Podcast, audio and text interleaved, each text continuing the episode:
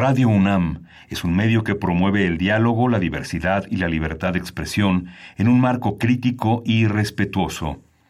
Los comentarios expresados a lo largo de su programación reflejan la opinión de quien los emite, mas no de la radiodifusora. Radio UNAM presenta Primer Movimiento. El mundo desde la universidad.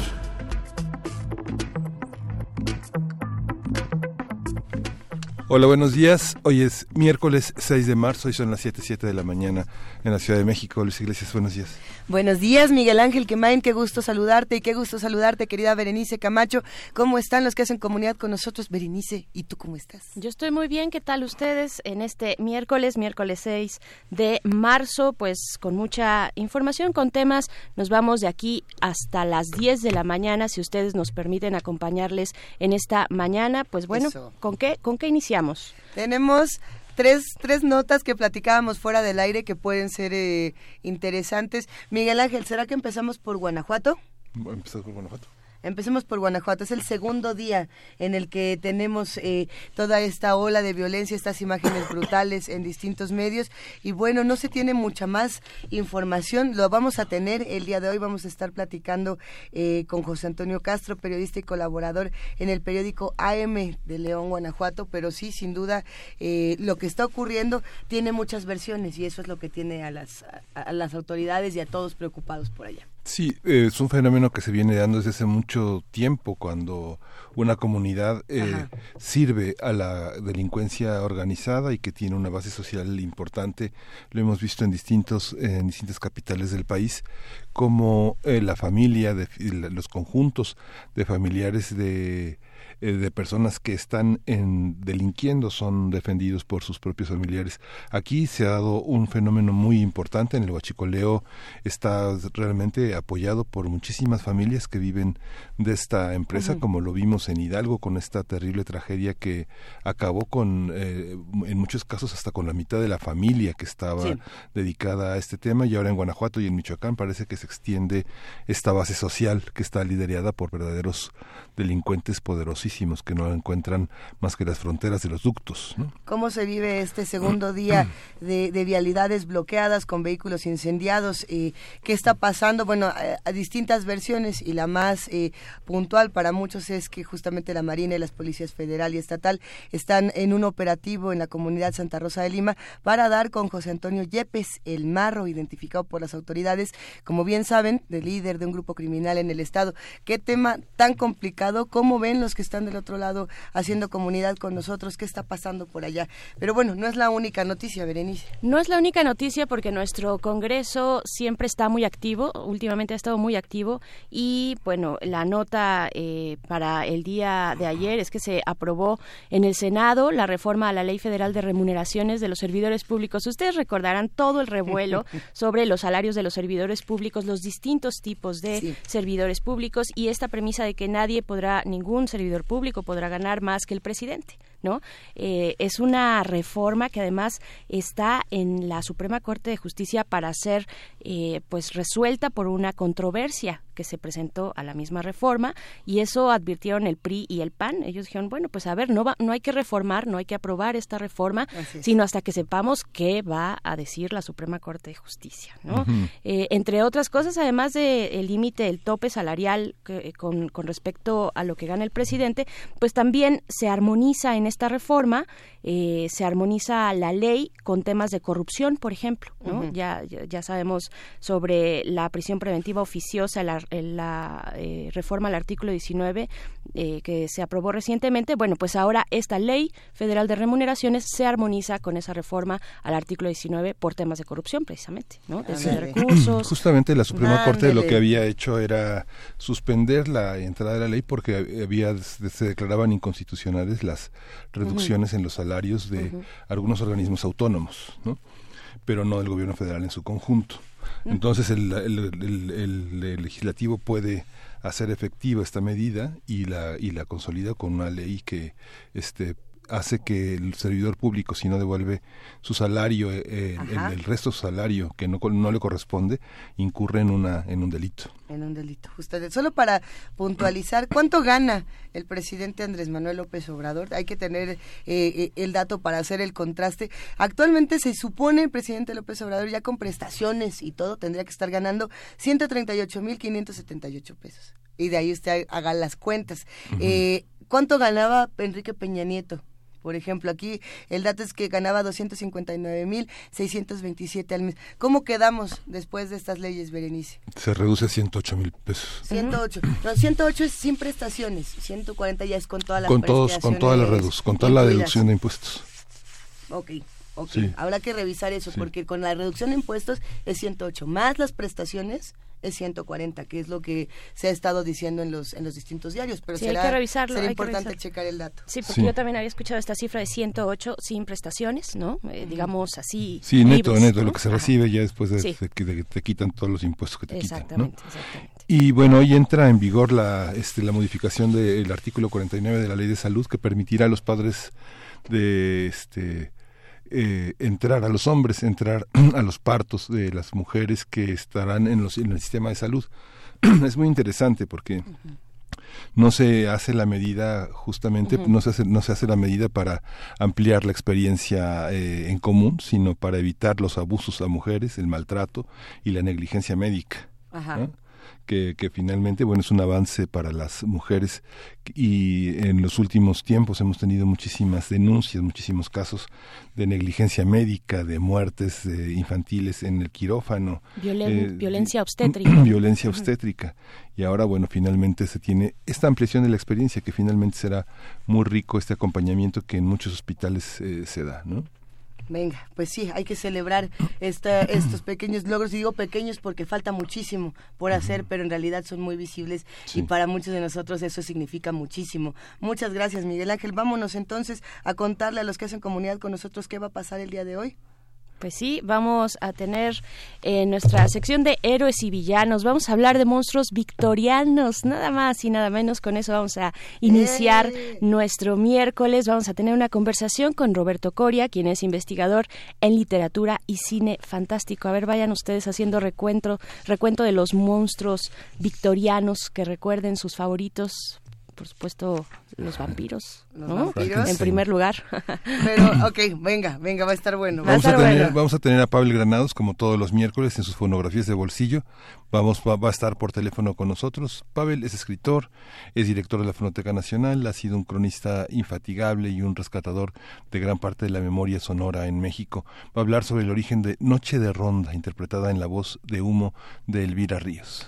Venga, contaremos también con la nota del día, una nota nacional, el monopolio de comida en cárceles y hospitales con Carla Casillas Bermúdez, jefa de información de México.com, medio periodístico digital, editora y periodista de investigación con más de 24 años en medios. Será una conversación interesante, sin duda. Claro, una conversación interesante que deviene de la investigación que realizaron Quinto Elemento Lab y Vice, ¿no? Sobre precisamente este tema, monopolio de la comida en los centros penitenciarios y hospitales.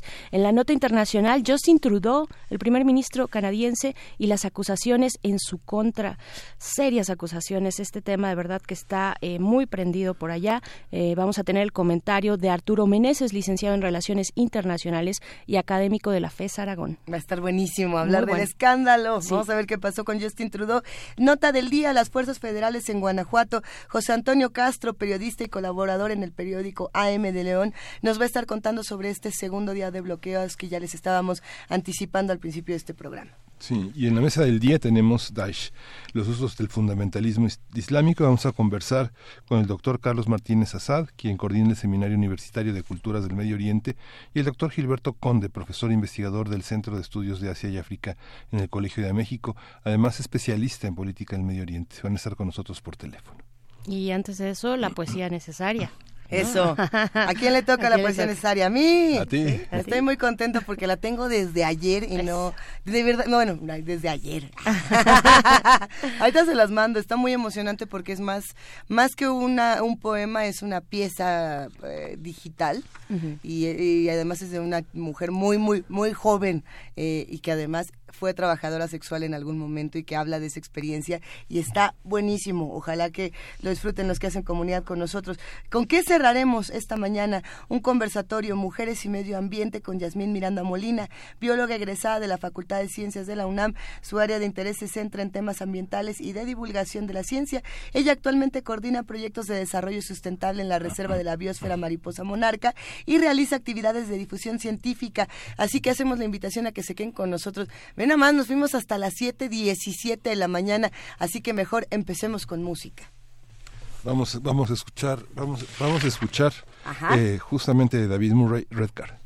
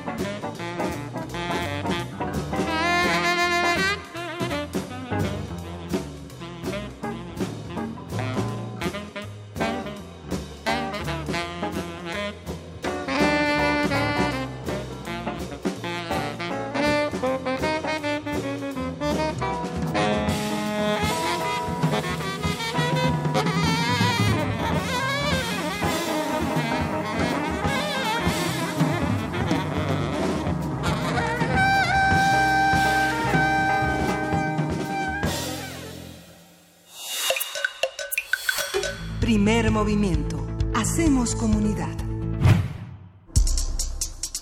Miércoles de lectura. La era victoriana es el periodo de casi un siglo en Gran Bretaña en el que se registraron profundos cambios sociales, culturales, políticos y económicos. Cuando la reina Victoria I subió al trono tras la muerte de su tío paterno, el rey Guillermo IV, el 20 de junio de 1837, Inglaterra era una nación que mantenía una economía agraria y rural. Cuando la reina murió en 1901, ese país se había industrializado y contaba con ferrocarril, mientras que la sociedad de esa época estaba caracterizada por un fuerte puritanismo y normas rígidas. Durante la era victoriana también fueron creados seres que se han convertido en verdaderos mitos. Para examinar el origen, evolución e importancia de la literatura fantástica en el periodo victoriano, el Departamento de Educación Continua de la Facultad de Filosofía y Letras de la UNAM invita al curso Monstruos Victorianos, impartido por Roberto Coria. El curso tendrá 12 sesiones de dos horas a partir del sábado 9 de marzo y y bueno, justamente está en la línea Roberto Coria. ¿Cómo estás, querido Roberto? Mi querida Luisa, tú sabes que siempre es un gusto platicar con ustedes. eh, yo, yo soy fan de voto de primer movimiento y, y me, me, siento muy contento de todas las mañanas de escucharlos. Eh, eh, Berenice, bienvenida y, y, gracias por la, por la oportunidad de platicar con ustedes. Querido Miguel Ángel, muchísimas, muchísimas gracias. Gracias, Roberto. Y de veras un saludo a todo su equipo, porque, porque si algo los distingue es que se rodean de, de, de, de personas de primera, entusiastas, eh, con mucha energía y, y, siempre, siempre, de veras, insisto, es un placer platicar con ustedes. ¡Ay, Roberto! nos hiciste el día, Roberto. Sí, nos acabas de hacer el día completo. Gracias. Oye, a ver, vámonos entonces por ahí de los 1800, vámonos al 1835, 37, hablar de autores, de seres, de criaturas que están habitando un periodo histórico fascinante. ¿Por dónde te gustaría entrarle, querido Pues mira, Roberto? eh, digo, para empezar, vale la pena eh, iniciar diciendo que este año 2019 se cumplen muchas ocasiones especiales que los devotos a, a, a los géneros, eh, concretamente a, a, la fantasía, al policíaco, uh -huh, eh, tenemos uh -huh. que celebrar, por, porque por ejemplo, eh, el, el, eh, se cumplen 50 años de la publicación del complot mongol de Rafael Bernal, sí. o, o, se cumplen 50 años de la publicación del Padrino de Mario Puzo. Eh, seguramente en, en, en, muy poco tiempo estaremos platicando del 80 aniversario de Batman. Eso. Un, una celebración en, en, en, la que ustedes están involucradas, chicas particularmente. Ahí estaremos. Este y, y bueno, digo, eh, recién en, en, la Feria del Libro del Palacio de Minería acabamos de dedicarle las jornadas de literatura de horror al eh, bicentenario de la publicación del vampiro de John Polidori, una obra sin la cual no podía entenderse Drácula y, y, y, todos sus herederos. Y se encuentra precisamente el bicentenario del nacimiento de la reina Victoria. Así y, y, la, la, pregunta que ustedes lanzaron hace un momento en Twitter me parece muy muy provocativa, eh, pensando en que si el momento histórico define los monstruos eh, que nosotros conocemos y que nosotros eh, devoramos ávidamente. Eh, eh, a, acaban de hacer una biografía muy muy breve y muy precisa de, de, las principales características del periodo victoriano y es que yo me encuentro frente a uno de los momentos más interesantes porque eh, precisamente en el periodo victoriano surgen muchísimas de las figuras que yo admiro eh, eh, muchísimas de las figuras que, que, que, estoy seguro que llenan la imaginación de todos eh, los devotos de este tipo de, de temas. Y, y, y, de alguna manera yo pienso que es eh, un síntoma del momento. Pensemos por ejemplo que en la época de la Gran Depresión de Estados Unidos eh, surgieron los grandes monstruos de los estudios Universal. De, de, alguna manera los monstruos se convierten en una forma de representar las angustias los temores eh, las inquietudes de cada uno de los momentos de todas las sociedades. Y es extremadamente revelador que en este momento de profundo cambio representado por una mujer pequeñita que medía unos 50 metros de estatura eh, que era que era este, precisamente como como dijeron eh, extremadamente conservadora extremadamente puritana eh, un periodo en el que se impulsaron pues vaya los momentos más brillantes del de, Reino Unido como, como país. Eh, nos encontramos en la época de la Revolución Industrial, nos encontramos en, en, en, este momento donde migran las grandes poblaciones del campo a las ciudades. Uh -huh. eh, hay, hay, que, hay que ver los relatos de, de Dickens este, sí. eh, para, para poder entender más o menos eh, cómo era la situación en, en Londres. Hablaba de, de, de sí. chimeneas, de, de, interminables, de, eh, arrojando volutas de humo que hacían eh, todavía más gris el cielo este, londinense. Entonces, en este momento surgen estos estas figuras que, que yo que yo tanto quiero y, y de alguna manera el curso pretende eh, no no no abarcarlas en su totalidad porque es un periodo increíblemente eh, interesante contrastante eh, queda muchísimo, muchísimo de lo cual hablar. O sea, simplemente la primera sesión de este curso está dedicada enteramente a, a, los factores, eh, a los aspectos políticos, sociales, eh, a la persona de la reina Victoria, que, que, en sí misma la, la mujer era una, una, una gran contradicción, porque, eh, vaya, era, era, era una mujer muy preocupada por su eh, silueta, por su, por su complexión, y era increíblemente comelona. Eh, fue, fue una de las mujeres que, que impulsó el, el, el, el bueno, el, el, refinamiento de la hora del té. Digo, no, no, no fue creada por ella, este, eh, a, diferencia de lo que muchos piensan. Pero, pero era una mujer que disfrutaba lo, lo, lo bueno de la vida y, y, cómo no hacerlo, ¿no? Eh, si, si ustedes en algún momento eh, tienen la oportunidad, oportunidad de viajar a Inglaterra, eh, vayan a alguna ceremonia del té. Me imagino que debe de ser algo verdaderamente delicioso. Y, y, vamos a, a, tratar de detenernos a pensar en todos los autores que rodeaban a, la reina Victoria o que, o que, por lo menos la cohabitaban en, en, el mismo en el mismo periodo histórico, eh, no solamente en Inglaterra. Por ejemplo, si nos salimos tantito de ahí y nos vamos a, a ver hasta Edgar Allan Poe, estaríamos uh -huh. con las aventuras de Arthur Gordon Pym. ¿Sí? ¿no? Por ejemplo. Pero si nos vamos a, a de, de, vuelta a Inglaterra, tenemos a Alejandro Dumas, tenemos a muchos autores uh -huh. eh, que están justamente en, en, un periodo muy interesante. Bueno, creo que hasta Víctor Hugo está en ese momento. Sí, eh, eh hay, hay, una gran cantidad de escritores, de artistas. Uh -huh. eh, vaya, el, el teatro y, y, concretamente el teatro del tema fantástico del tema horrorífico que nos gusta también prospera en este en este momento. Hay, hay, es, es un periodo muy muy influyente. Yo a veces pienso que surge esto como una especie de subversión. Eh, el escritor escribe sobre lo que le rodea y, uh -huh. y todos ustedes lo, lo, lo, saben. Entonces el escritor no puede ser ajeno a todo lo que está ocurriendo a su alrededor y, y tiene la pues de alguna manera la obligación de, de, sentar un precedente y lo hace a través de, de metáforas de, de un retrato de, de este momento. Uh -huh. Claro. Lo que sucede es que es prácticamente un siglo, digamos, tiene ella nace en 1837, uh -huh. digamos que en 57, en la segunda mitad, digamos, es una veinteañera que ya está educada, pero la literatura que se lee eh, es muy diversa, ¿no? La, la, riqueza de la segunda mitad del siglo XIX en todo el ámbito europeo es muy rica, digamos, hay muchos escritores, tanto en Holanda como en Suiza, como en los países nórdicos, que no se conocen porque la lengua no se, no son lenguas paneuropeas, digamos, no entran en el, en la, en el orbe del inglés y el francés y el alemán, ¿no? No, tiene razón, el romanticismo alemán, por ejemplo, uh -huh. hay, hay, muchísimo, muchísimo de, de dónde cortar. Y ella no era una persona ajena a este tipo de manifestaciones. O sea, vaya, eh, eh, tú, tú, la, la, mujer que cre nació eh, con la R de reina en la frente, eh, la educaron para, para, para, para ser la, la soberana de, de, de, un país. Eh, fue una mujer que tuvo acceso a, a la cultura, al arte, tocaba el piano, o sea, vaya, era, era una mujer que, que, que definitivamente tenía una sensibilidad, tenía una, contrastantemente digo, tenía una, una educación liberal, o sea, de, de alguna manera ella estaba consciente de que la monarquía, si no se ponía un, un alto, si no se corregía el rumbo, podía, este, pues, no desaparecer, sino incendiar cada vez más el ánimo de, la, de las personas. Es, hay que recordar los, los escándalos de su eh, abuelo, el loco rey Jorge III. Uh -huh, eh, sí. eh, la, la, la, vaya, los nobles, pues no eran una, un, un, grupo que estuviera precisamente en contacto con la población y que, y que se entregaban a todos los excesos posibles, a veces ridículos.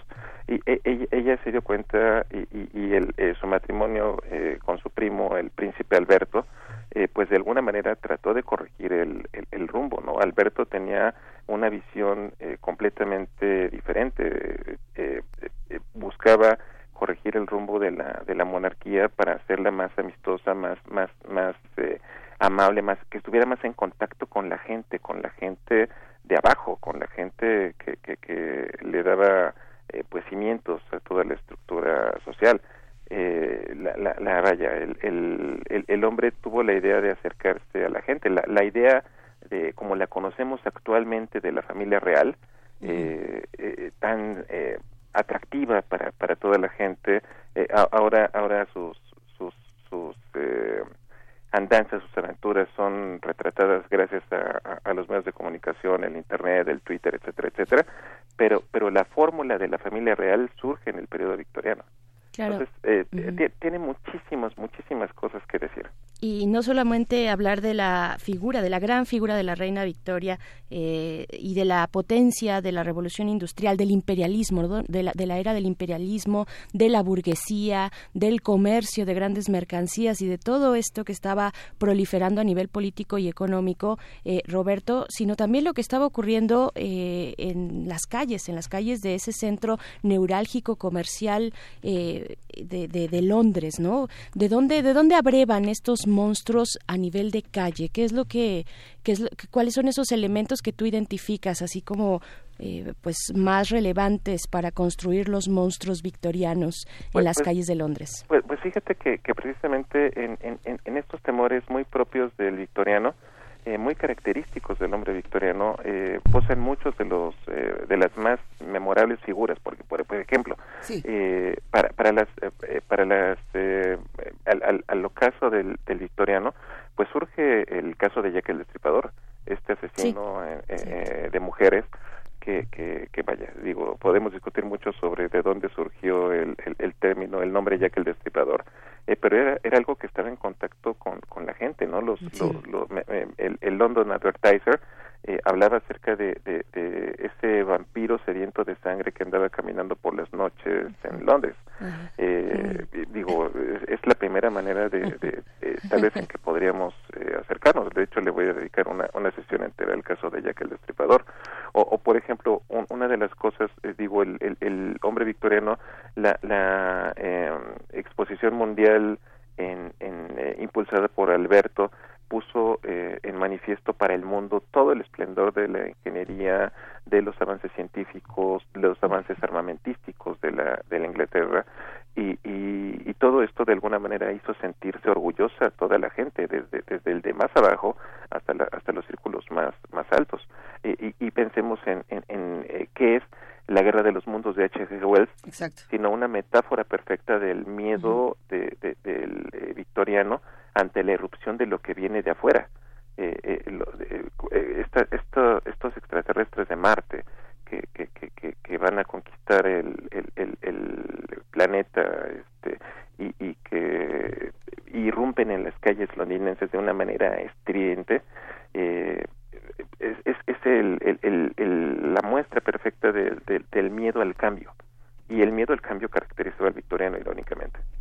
Eh, hay, digamos, dos ejes que podríamos seguir para hablar de los monstruos victorianos, querido Roberto. Algunos dirían que el, que el principal justamente nace de este, de este momento en el que el relato policiaco se se eh, establece como tal, ¿no? Y, podríamos tener eh, todos estos estos seres como Jack el Destripador, por ejemplo, o como muchas otras figuras que, que se han integrado a la, a la literatura. Pero también hay otra parte que tiene mucho que ver con con eh, no, no, me atrevería a decir el fantasma porque el fantasma es previo, pero ¿qué pasa con estos otros seres como, como Dorian Gray o como el Orla? ¿Qué, qué, qué verías en ellos que también pertenecen justamente a este periodo? Pues vaya, son también este, criaturas que de alguna manera manifiestan estos temores que, que tiene la gente. Eh, eh, Tú acabas de decir este, una parte una parte interesante, o sea, el fantasma está presente desde el relato gótico, ya, ya, ya, mucho mucho más atrás. Pero, pero de alguna manera pensemos que, que, el victoriano tiene mucho que decir acerca de fantasmas porque tienen una gran tradición, tienen una gran herencia, un gran vínculo con el pasado. ¿Y, y qué son los fantasmas victorianos? Sino pues una manera de manifestar eh, eh, otros tiempos, eh, angustias que quedaron estancadas, y, y, que son misterios completamente latentes, ¿no? El, el, el, el, fantasma victoriano está presente desde, no sé, desde Canción de Navidad de Charles Dickens, este, o sea, es, es una, una, una, historia publicada en 1843. Eh, le, le, agradecieron la Cámara de los Comunes porque, porque eh, eh, le decían mil bendiciones caigan sobre su corazón bondadoso, querido Charles Dickens, porque ha inspirado más buenas acciones de las que se tienen en memoria en tiempos recientes. y, y, es que es una historia bonita, pero por encima de todo, Canción de Navidad es un relato de fantasmas. Eh, el propio Dickens se encarga de recordárnoslos. Él, él nos dice al principio de la, de la narración, dígase para empezar que Jacob Marley había muerto. Y, y, efectivamente a través de este eh, relato bonito, candoroso, de recuperación, de, del buen espíritu, eh, Ebenezer Scrooge se, se, encuentra con tres fantasmas que, que, que, reforman su vida. Pero eh, sobre esta, eh, hay muchísimos eh, más maestros del, del Ghost Story victoriano que también le dedicaré una sesión a, ello. Eh, M.R. James, por ejemplo, eh, ambientaba todas sus narraciones en, en las altas eh, esferas intelectuales. Casi todos sus maestros, sus, protagonistas eran hombres, eran profesores, eran científicos, que de repente se enfrentan a la existencia de la otredad y pues eso causa un cortocircuito eh, completo en su manera de ver el mundo, ¿no? Se dan cuenta que ese racionalismo en el cual se movían eh, no existe y que hay algo mucho más poderoso en el fondo. y, y, vaya, son, son, son este eh, figuras que vale la pena examinarse. Ahorita eh, pensando en, hay, hay, una sesión, ahorita que, que, menciona Luis el, relato de fantasmas, eh, uno pensaría que es algo, bueno, o, durante mucho tiempo se ha pensado que es algo exclusivo de, de los hombres, pero, pero hace varias semanas eh, caminaba con tu, con tu media tocaya por, por, una, por una librería y, y, me dice, oye, ¿ya viste ese libro? Y, y, y me dice, podría ser padre para tu curso y, efectivamente lo era. Eh, es un libro que se llama Damas Oscuras, eh, mm. que publica Imperimenta. Apenas el, el, año pasado lo publicaron en España. Fue un libro un libro caro, pero créeme lo que valió la valió la pena, porque eh, e, el libro es un, una antología de relatos de fantasmas escritos por mujeres. Eh, por, autoras victorianas. Muchas de ellas ya tenían una carrera ya eh, sólida en el mundo de la poesía, en el mundo de la, de, la literatura, de la, de, la novela. Eh, pero, pero, por ejemplo, Charlotte Bronte, que es la, la mayor de las hermanas Bronte, ella, ella a lo mejor la recuerdan porque escribió Jane Eyre. Claro. ella, ella escribió un, un, un cuento que se llama Napoleón y el fantasma, Napoleón y el espectro, si me lo recuerdo eh, y, o Elizabeth Gaskell, que, que además era, era, era amiga de, de, Charlotte Bronte, escribe eh, un cuento que se llama la, eh, la historia de la vieja enfermera. Y, y, y bueno, que, que, que, Gaskell, que además era, como te digo, amiguita de, de, Charlotte Bronte, escribió una biografía sobre, sobre ella.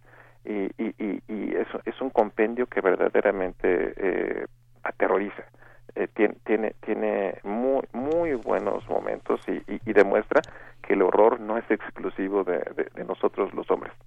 Lo interesante también es que, bueno, los fantasmas son pre-shakespearianos. Lo que sabes es que Shakespeare, como precursor de, la, de una modernidad en la que los fantasmas en realidad tienen el nombre de muchísimas emociones, odio, venganza, amor, le dan una, un cariz distinto al siglo XIX, ¿no? Donde los fantasmas ya llegan, no sé, a Alemania, a Inglaterra, a, a Francia, a Holanda, y que están presentes de una manera muy controversial en la literatura, en la literatura moderna ya, ¿no? Claro, no, no Shakespeare, a Shakespeare le debemos muchísimas cosas. Eh, eh, además de todo, yo digo que es el padre de la literatura gore o, de, o del cine gore.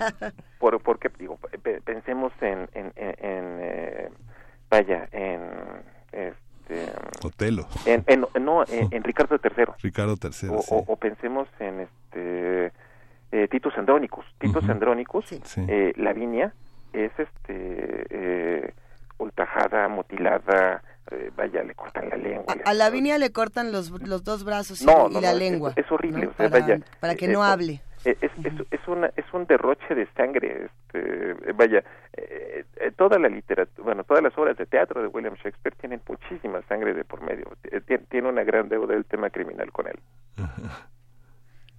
Venga, tenemos aquí algunas preguntas de los que están haciendo comunidad con nosotros. Ya imaginarás, querido Roberto. Un, saludo para toda la comunidad. La, la, verdad, yo me siento muy contento de ser parte de ella. Están volcados en las redes, eh, mostrándonos a sus monstruos favoritos, a sus vampiros, ¿no? Eh, hablaban por ahí alguien de Camila, ¿no? De esta, eh, de la niña, de la niña Camila. A ver, hablemos justamente de, eso.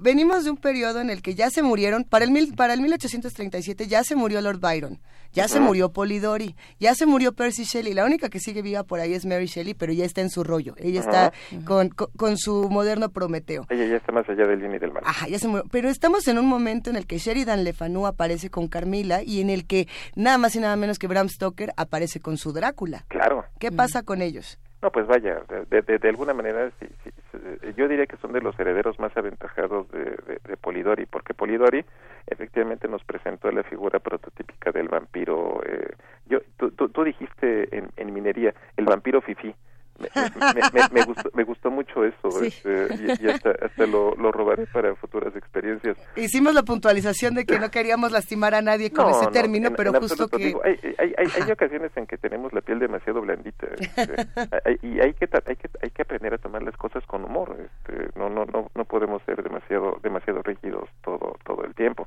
Este, e, e, este vampiro eh, que surge de, la, de las clases eh, nobles, eh, de fríos ojos grises, mm. eh, atractivo e inclusive fascinante para las mujeres y temible para los hombres, de alguna manera se lo debemos a, Polidori.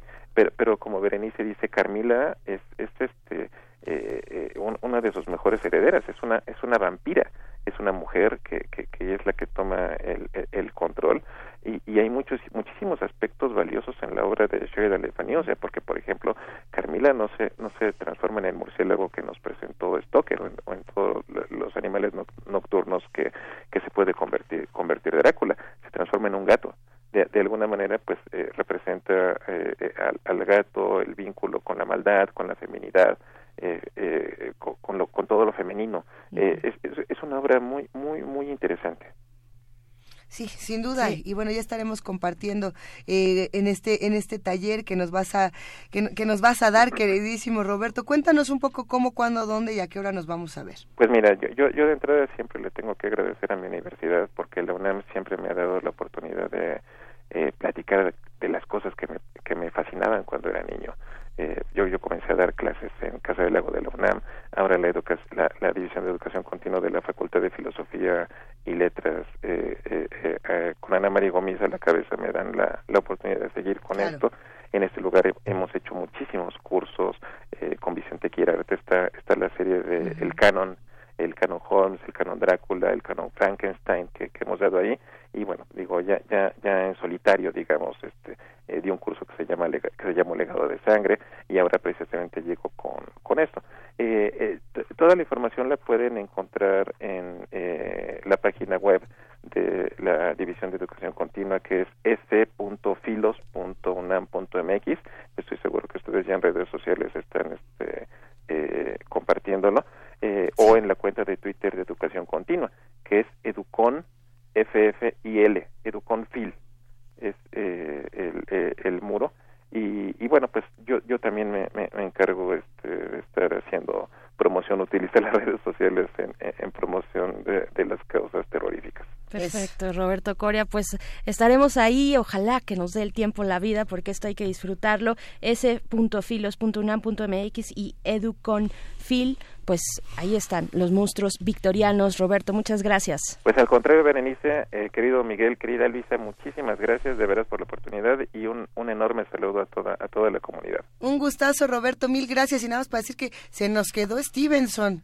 Se ah, nos quedó Stevenson. De, hecho, Robert Louis Stevenson es la segunda sesión de, a través de, del doble. Eh, Oye, pues sí. Jekyll y Hyde, que, que, es un relato de 1886. Con Markham también. Es más victoriano imposible. O sea, eh, representa la dualidad que caracterizaba al hombre victoriano. Y también eh, este periodo que puede llegar a ser muy misógino y machista, de las novelas donde las mujeres no existen. Y lo irónico, la, la cabeza del, de, de, este periodo del, era una mujer y, pero una mujer criada eh, pues eh, con los cánones eh, que, que, que, regía la pues vaya el pensamiento de, del país sí, sí es un periodo un periodo completamente misógino. Pero bueno ya pues ya podemos platicar de cuestiones de géneros en otro momento. Ya nos encontramos Roberto. Gracias, ya, lo, ya lo vimos ya lo vimos con la terna para la Suprema Corte de Justicia. Ser mujer no asegura la perspectiva de género. Vamos vamos vamos a escuchar de Boronas amo a mis monstruos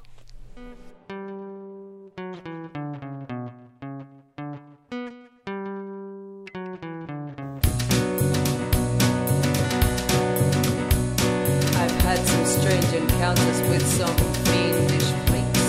The thrills and chills and all kinds of ills is what I see. Was in the moonlit graveyard so spectacular. Up all night necking with Count Dracula. Got wild with the wolfman, had an electric time. Down in the labyrinth of the Frankenstein. Went to hell and back with Pinhead. I gave him a scare. Menage a trois with Burke and Hare. Well, if they're mean and vile, I really dig their style. If they're sick and depraved, they just make my day. I want them twisted and evil, psychotic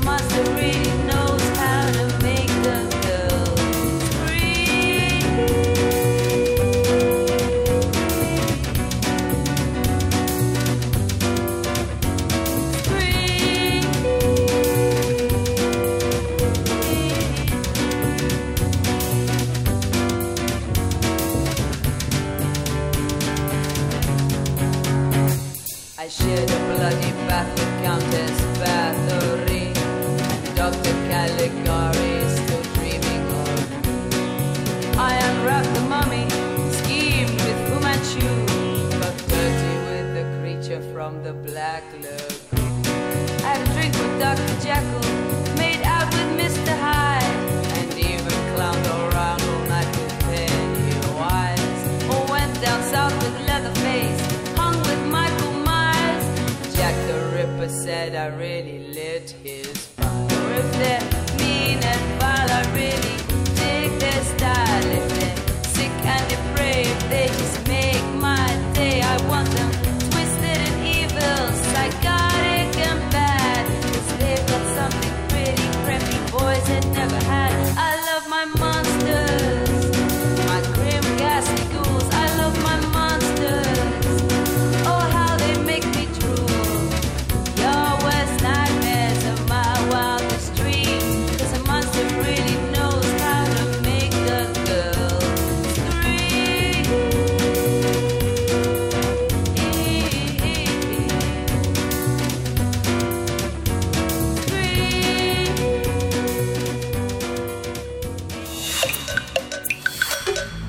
Primer movimiento.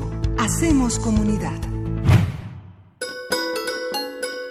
Fonografías de bolsillo. cuántos nos están emocionando ya del otro lado de la bocina, así como nosotros aquí en la cabina. Pavel Granados, escritor y director de la Fonoteca Nacional, bienvenido a tu espacio Fonografías de Bolsillo. ¿Cómo estás? Muy bien, Bere, muy contento porque es la primera vez que estoy en fotografías de bolsillo envuelto en mis sábanas aquí en Aguascalientes, eh, apenas eh, llegando ayer en la noche. ¿Son, de- son, son de seda o son de algodón? De algodón. ¿Rojas o blancas? Ya nos cuentas al rato, nos mandas una selfie, Pavel. Bueno, claro que sí. Cuéntanoslo Querido todo. Pavel. Aquí, ¿A quién vamos a retratar el día de hoy en estas fonografías de bolsillo? Pues mira, me quedé, yo estoy pensando cómo hacer un retrato de esta interpretación que vamos a escuchar de 1936, porque no sé si referirme al personaje o a la canción, porque la canción es una canción, eh, pues yo creo que cada vez más eh, legendaria de Agustín Lara, que es Noche de Ronda, que es una canción escenográfica, es una canción, eh, pues yo, yo considero cada vez más bella de Agustín Lara, o al personaje, porque es una mujer a la que llamaban la voz de humo y que pues, todos sabemos, todos conocemos, creo que to- todavía todos conocemos, que se llamó Elvira Ríos. Entonces son dos aspectos de algo que pasó en 1936. Elvira Ríos, una mujer que tenía una- un estilo único, era como la versión mexicana de las Torch Singer, es decir, unas mujeres que cantaban iluminando la melodía, iluminando el contenido de las canciones. Eran Marlene Dietrich en Alemania, Sara Lender también en Alemania, eh, quizá Edith Piaf en Francia y en México Elvira Ríos sin duda, una mujer temperamental de la que sabemos la verdad, no tanto como debiéramos saber. En 1936 se dio a conocer en una grabación que hizo quizá el único dueto que grabó Agustín Lara, pero sabemos muy poco, sabemos muy poco de su origen y de pronto en 1936, bueno, se volvió una mujer eh, admiradísima. En 1937 se fue a Hollywood y e hizo una película que se llama Tropic Holiday con Tito Guizar y Dorothy Lamour. Ella aparece en esta cinta y fascinó tanto a los estadounidenses, fascinó tanto a Hollywood, que además era, era realmente bella, tenía un estilo muy exótico y aprovechó que además era una mujer muy callada. Eh, una de las hermanas Águila me decía, claro, era muy callada porque no tenía nada que decir, me decía, con mucha malicia me decía una de las hermanas Águila, pero resulta que Elvira, siendo tan, aprovechó ese aire de misterio a su alrededor, los estadounidenses de pronto decían que Elvira Ríos era una princesa hindú, una princesa de la India. En 1938, algo que celebraba tanto Carlos Monsiváis, le parecía absolutamente genial, era que John Ford eh, eh, seleccionó a Elvira Ríos para aparecer en una de las películas claves del cine, eh, de la historia del cine, que es la, el carruaje, este, la diligencia, no sé en inglés cuál es el nombre original, pero imagínense ustedes a Elvira Ríos con John Ford. Eh, después, ella estuvo eh, en Francia y se volvió tan famosa, se volvió tan célebre, que cuando volvió a México, la XW la llamó y ella dijo, yo no voy a ir al XW, la W tiene que venir a mi casa. Y por primera vez, la, esta estación llevó los micrófonos a la casa de Elvira Ríos, la orquesta se instalaba en su casa y ella en algún momento nada más bajaba de su cuarto y ya estaba abajo de la orquesta, y estaba todos los músicos, los locutores, cantaba y se volvió a subir a su cuarto. Era una excentricidad de plano Elvira Ríos y un día de los años 70 decidió ocultarse, se metió a su casa y no volvió a salir nunca más. Murió en los años 80, pues yo creo rodeada de un halo de misterio también, pues como había sido toda la vida de esta mujer, la voz de humo. Y la canción, eh, eh, Noche de Ronda, es una canción eh, híjole, que tiene momentos afortunadísimos, Luna que se quiebra sobre la tiniebla de mi soledad, es para mí uno de los grandes versos, pues quizá de la poesía mexicana, porque es de verdad, eh, pues, puedo decir, eh, un, un símbolo de la noche, un símbolo. Carlos Monsiváis nuevamente decía que Noche de Ronda, en la voz de Elvira Ríos, era la síntesis de la vida nocturna de México, quizá entre los años 30 y los años 60, pero tiene un origen un poco eh, decepcionante. Fíjense ustedes que Agustín Lara tenía un centro nocturno que se llamaba Teocali, que estaba en la, decía en la publicidad entonces, que estaba en las afueras de la Ciudad de México, saliendo al sur. Entonces, cuando me puse a investigar dónde quedaban las afueras de la Ciudad de México, descubrí que Teocali estaba en donde, exactamente en la esquina de Viaducto y, e Insurgentes, es decir, pues prácticamente la colonia Roma Sur, eso era las afueras de la Ciudad de México, mm. en 1936.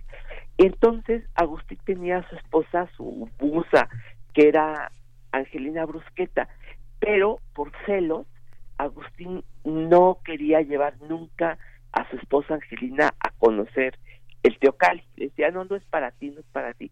Y ella le insistió tanto que finalmente Agustín le dijo, está bien, mira, vamos a ir Raulito, su esposa, tú y yo a cenar.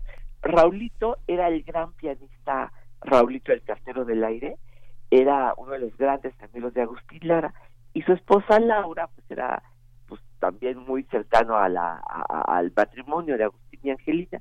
Entonces finalmente llegó la noche, que era así tan largamente pospuesta, y Agustín le dijo a Angelina, ¿sabes qué? Creo que mejor no vamos a ir porque me duele la cabeza. Y Angelina, en los 10 años que estuvo cerca con Agustín Lara, nunca se le reveló, salvo en esa noche. Y le dijo, ¿sabes qué? Agustín, tú ya le dijiste a tus amigos que íbamos a ir a cenar, así es que si te duele la cabeza, yo me voy a ir. Agustín Lara le dijo, lo que quieras. Angelina fue con Raulito y con Laura, estuvieron ahí cenando y a la una de la mañana regresó a la casa de, con Agustín, estaban viviendo en Río Guadalquivir, ahí en la colonia Cuauhtémoc. Llegó y estaba prendida la luz todavía. Cuando subió a la, al cuarto, Agustín ya había llorado, había estado de pésimo humor y sobre el piano, en una hojita, estaba escrita la letra de Noche de Ronda. O sea que lo único que demuestra Noche de Ronda es que Agustín había hecho un berrinche y que su esposa nada más se había salido a cenar. Pues parece que es una cosa terrible, parece que es una escena así espantosa y no nada más fue que Angelina Brusqueta se fue a cenar con dos amigos de Agustín Lara y eso le había hecho sufrir indeciblemente y parece que es una tragedia total Noche de Ronda, pero no, pues nada más había sido que Angelina Brusqueta había ido a cenar con dos amigos de Agustín al centro nocturno de además de Agustín Lara, el Teocali. Pues esa es la historia de esta canción que grabó Elvira Ríos en 1936 con el violín de Lauro Uranga, un este un bohemio de entonces de los años 30 y el piano de Juan García Esquivel, así que eso es lo que vamos a escuchar ahorita. Perfecto, perfecto, Pablo. Pues ya nos hablaste de la voz y de la canción. A ver cómo escuchamos y nos acercamos de nuevo a esta canción Noche de Ronda después de tu narración. Muchísimas gracias. Pues entonces vamos a escucharla. Bueno, pues nos vemos el otro miércoles. Hasta luego, Pavel. Gracias, Pavel. Adiós, gracias a ustedes. Chao.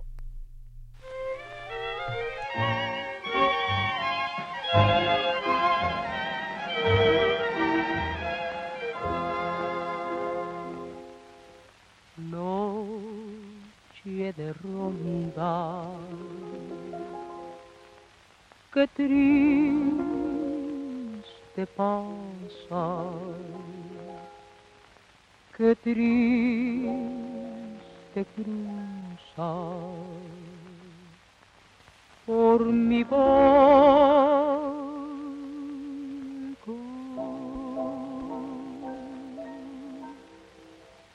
Noche de ronda, como me hiere,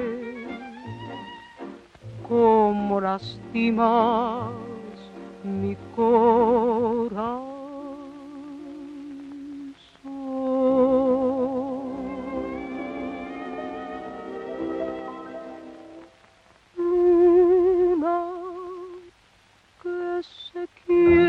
Sobre la tiniebla de mi soledad. ¿A dónde vas? Dime si esta noche tú te vas de ronda como él se me fue. ¿Con quién está? Dile que le quiero, dile que me muero de tanto esperar. Que vuelva ya, que las rondas no son buenas, que hacen daño, que dan penas, que se acaba por llorar.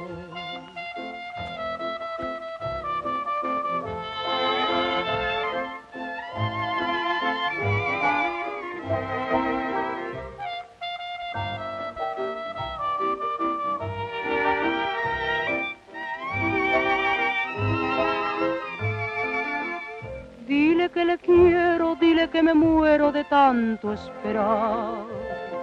Que vuelva ya, que las rondas no son buenas, que hacen daño, que dan pena, que se acaba. por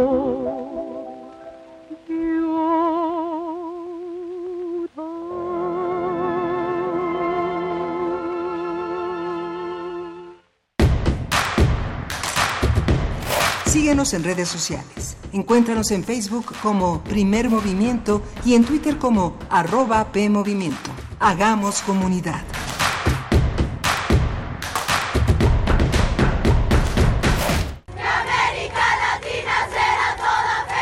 Somos nosotras, son nuestros derechos. 8 de marzo de 2019, Día Internacional de la Mujer. Una jornada especial de Radio UNAM para conmemorar la lucha de las mujeres de 10 de la mañana a 1 de la tarde en la terraza de la emisora. Por el 96.1 de FM transmitiremos en vivo en dos horarios. A las 10 de la mañana escucharemos la charla sobre consentimiento, no es no, y al mediodía seguimos con la mesa redonda Violencia y Feminicidios. Después, a las 5.15 de la tarde, tendremos la retransmisión de la poesía de Cintia Franco, el rap de Masta Cuba y un conversatorio sobre la historia del feminismo. No se lo pierdan, 10 de la mañana, mediodía y 5.15 de la tarde por el 96.1 de FM. O visítenos en la terraza de la emisora, de 10 a 13 horas. Adolfo Prieto, 133, Colonia del Valle. Radio UNAM. Experiencia sonora.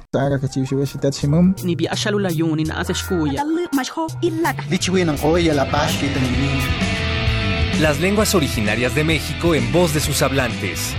Calme Cali. Tercera temporada. Todos los jueves a las 10 horas por el 96.1 de FM. Retransmisión. Domingos 15.30 horas por el 96.1 de FM. Radio UNAM. Experiencia sonora.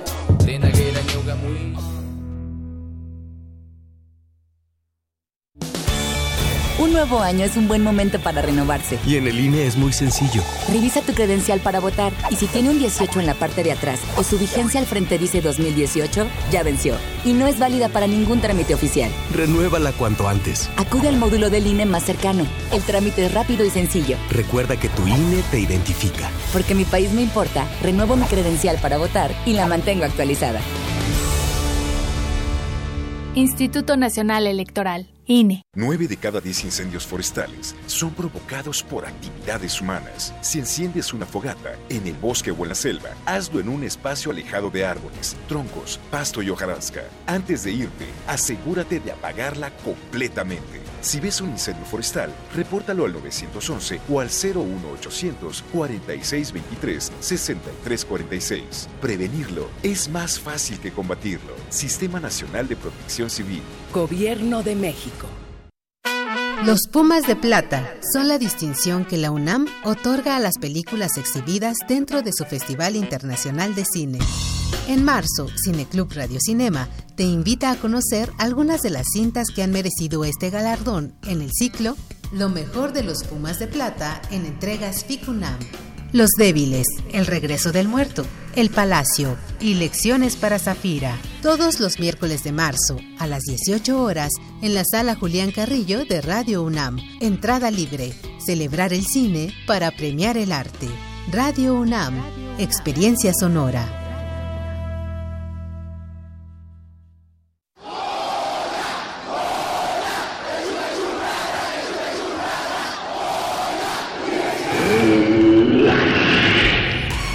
¿Te identificaste? Identifícate con Fundación UNAM y ayuda a becar a miles de alumnos universitarios. Súmate 5340-0904 o en www.funam.mx. Contigo hacemos posible lo imposible.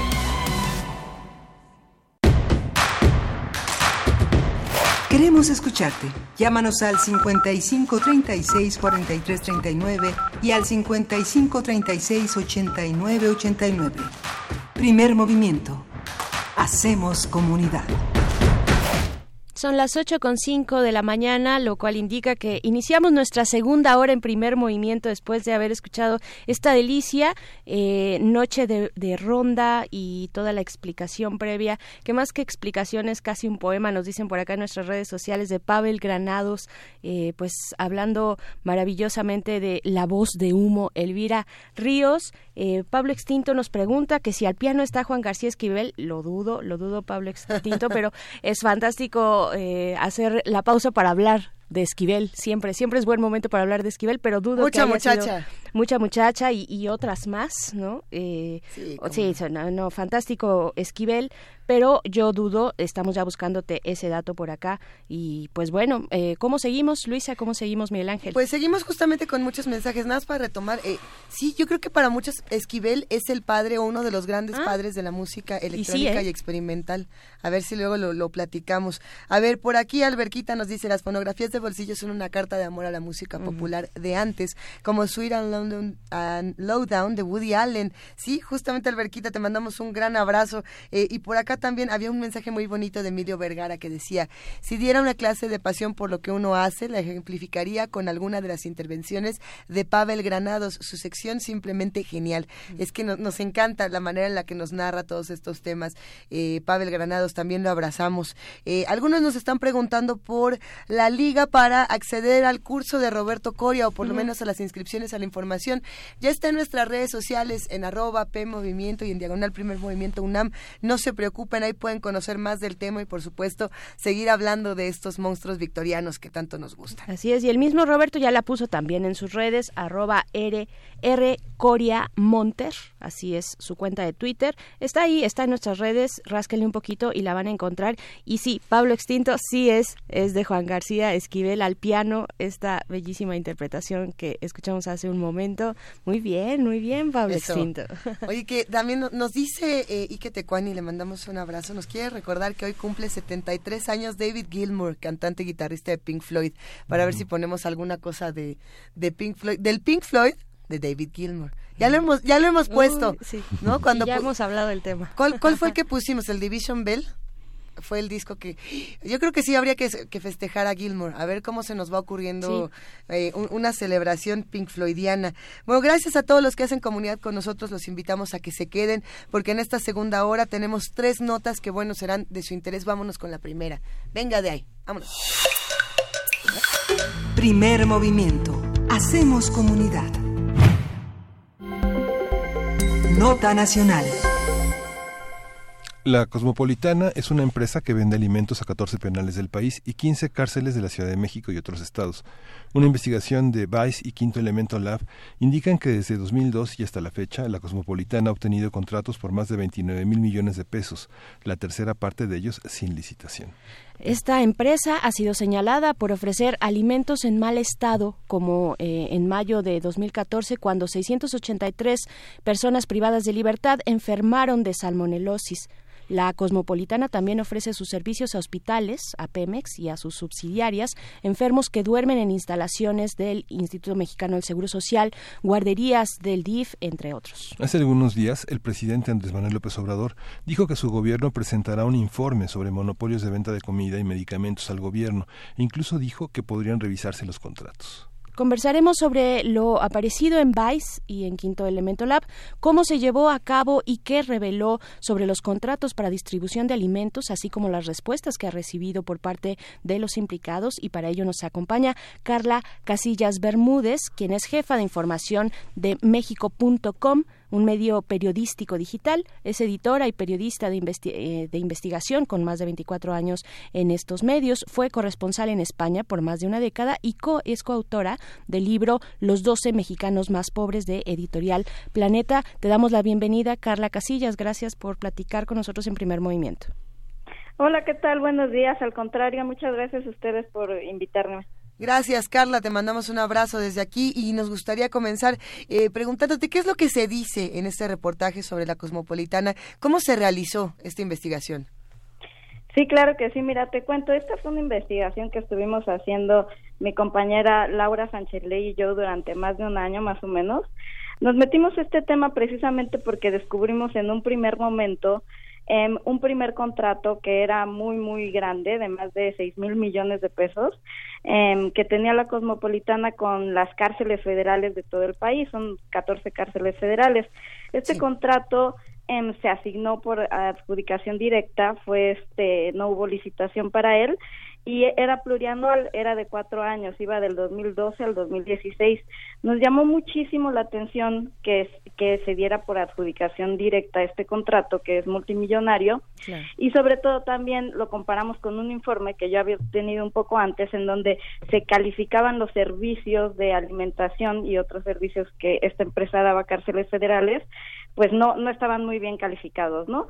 Entonces ahí fue que arrancó nuestra investigación y a lo largo de, de casi un año fuimos em, capturando más de, sete, de 700 contratos que había adquirido no solo la Cosmopolitana, sino otro, otras empresas que tenía el grupo Cosmos. Y fue como a lo largo a lo largo de este tiempo fuimos descubriendo pues un enorme monstruo de mil cabezas que se había convertido muy sigilosamente en el gran gran gran proveedor o en uno de los proveedores más importantes de tanto del gobierno federal como de gobiernos estatales, ¿no? Entonces hemos descubierto cómo había eh, extendido un poco sus tentáculos a muchísimas instituciones de gobierno, ¿no? Como bien mencionaron, no solo son cárceles federales, sino también el Instituto Mexicano del Seguro Social, las cárceles de la Ciudad de México, la Policía Federal, el DIF, etcétera, ¿no? Entonces, este, la CONADE, por ejemplo, ¿no? Que también alimenta a nuestros deportistas y fue que descubrimos que el 35% de, de estos contratos, que, son más de 700 contratos, pues se dan por adjudicación directa. Esta eh, gran parte de esta información, ¿cómo se consigue? ¿Qué parte de la información está en transparencia eh, a través de las solicitudes de información? ¿Es la cosmopolitana rinde cuentas? Mira, eh, la verdad sí fue un problema en, en muchos casos conseguir los contratos. Por ejemplo, los contratos del órgano, que son, digamos, los más jugosos, por decirlo de alguna manera, que son eh, los dos contratos plurianuales que, que te comentaba, uno del 2012 al 2016 por 6 mil millones de pesos y otro del 2016 a 2019 que vence en agosto precisamente de 5 mil millones de pesos.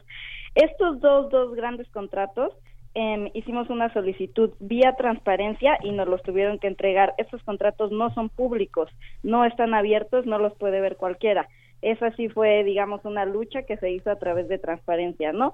Pero luego sí hay otros contratos que tú puedes encontrar de manera pública en, un, en bases de datos de transparencia, eh, de tanto de las instituciones como de Contrato Book, que es otra otra página en donde tú puedes encontrar muchísimos de, de los contratos, ¿no? Y entonces em, lo que hicimos primero fue desgranar qué era Grupo Cosmos y cuáles eran los nombres de, de, las em, de las diferentes empresas que hacen parte del grupo, ¿no?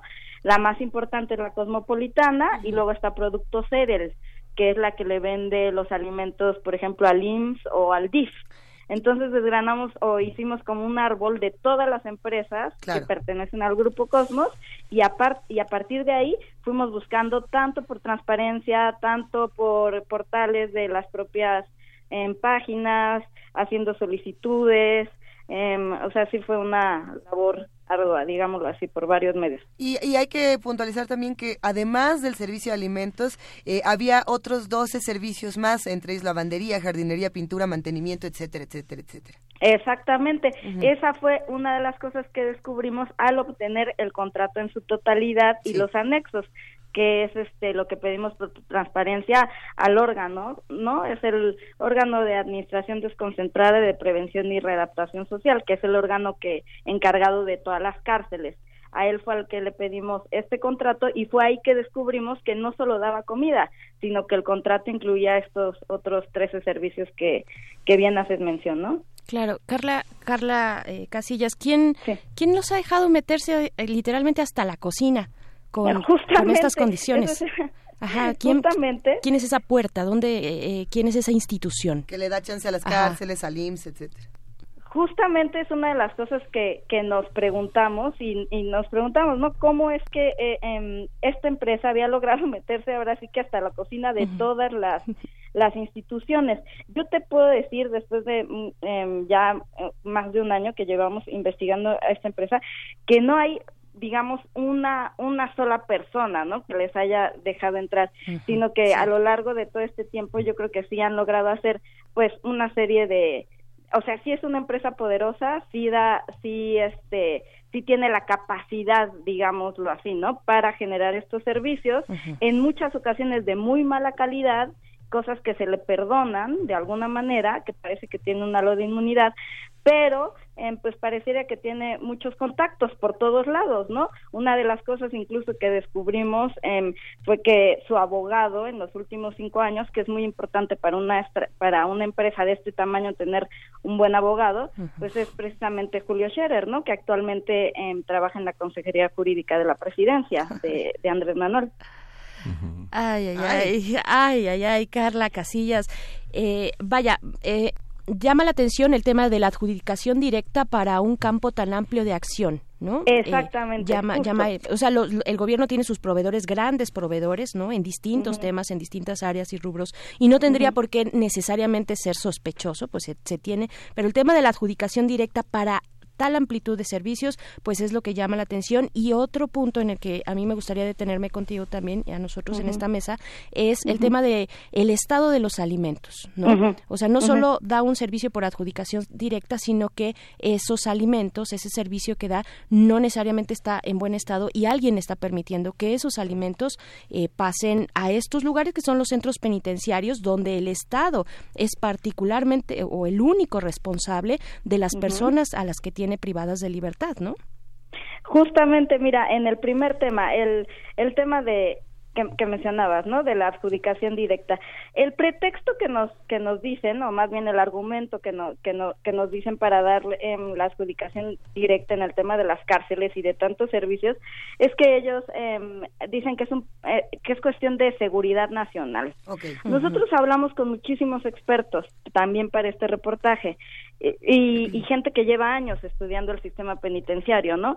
La mayoría coinciden en que esto es precisamente eso, ¿no? Que pareciera un pretexto para darle em, todos los servicios a esta empresa que lleva em, años o ciertos contactos, nos imaginamos que ha tejido, para poder seguir ganando estos contratos, ¿no?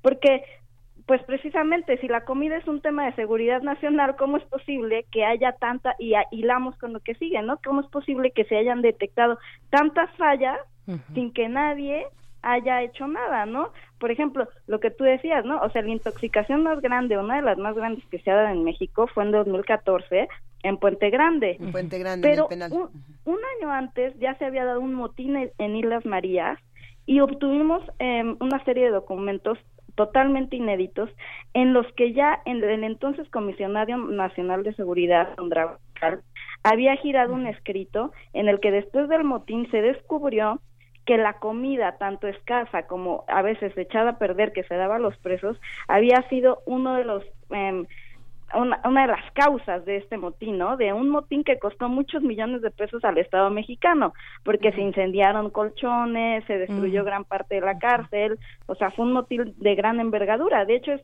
de los únicos motines que se ha dado en cárceles federales, ¿no? En- desde el sexenio de Peña Nieto hasta la fecha.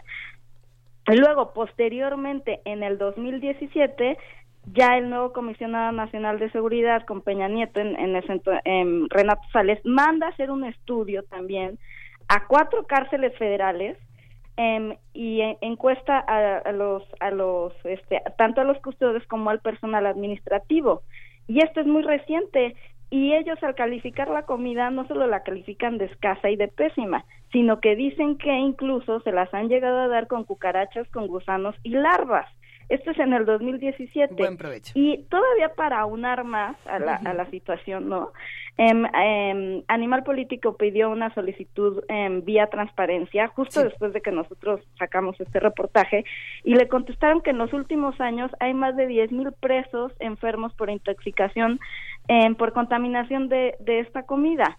Entonces tú te preguntas, ¿cómo es posible que si es un tema de seguridad nacional y si es tan delicado, sigan y sigan y sigan dando pues estos contratos y parece que no pas no pasará nada, ¿no? ¿Y qué, qué líneas de investigación siguen a partir de, de ese punto? Porque eh, se han escuchado algunas voces alrededor de esta investigación diciendo y a poco y a poco después de tantos años de mala calidad esto nada más es un accidente o un descuido por parte de, de la cosmopolitana o por parte de este grupo de, de muchas pequeñas empresas que todas son la misma.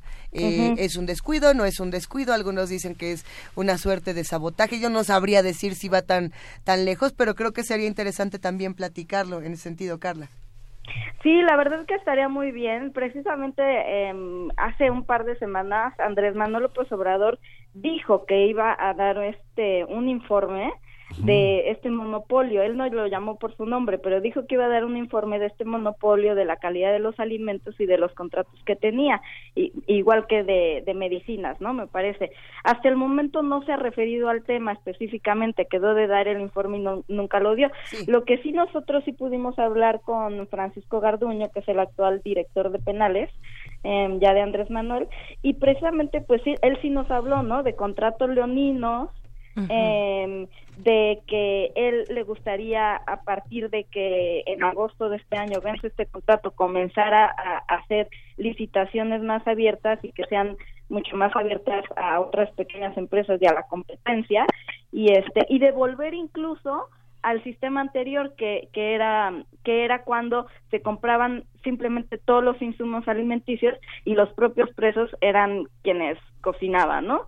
Entonces, me parece que las opciones están abiertas. A mí me parece que lo más adecuado es esperar a ver qué, qué dice la, em, la presidencia de, de esta situación, porque también, pues incluso nos da a conocer Garduño que, que el anterior gobierno de Peña Nieto le dejó una deuda, ¿no? Con esta empresa de, de 1.800 millones de pesos, que no es menor tampoco, ¿no?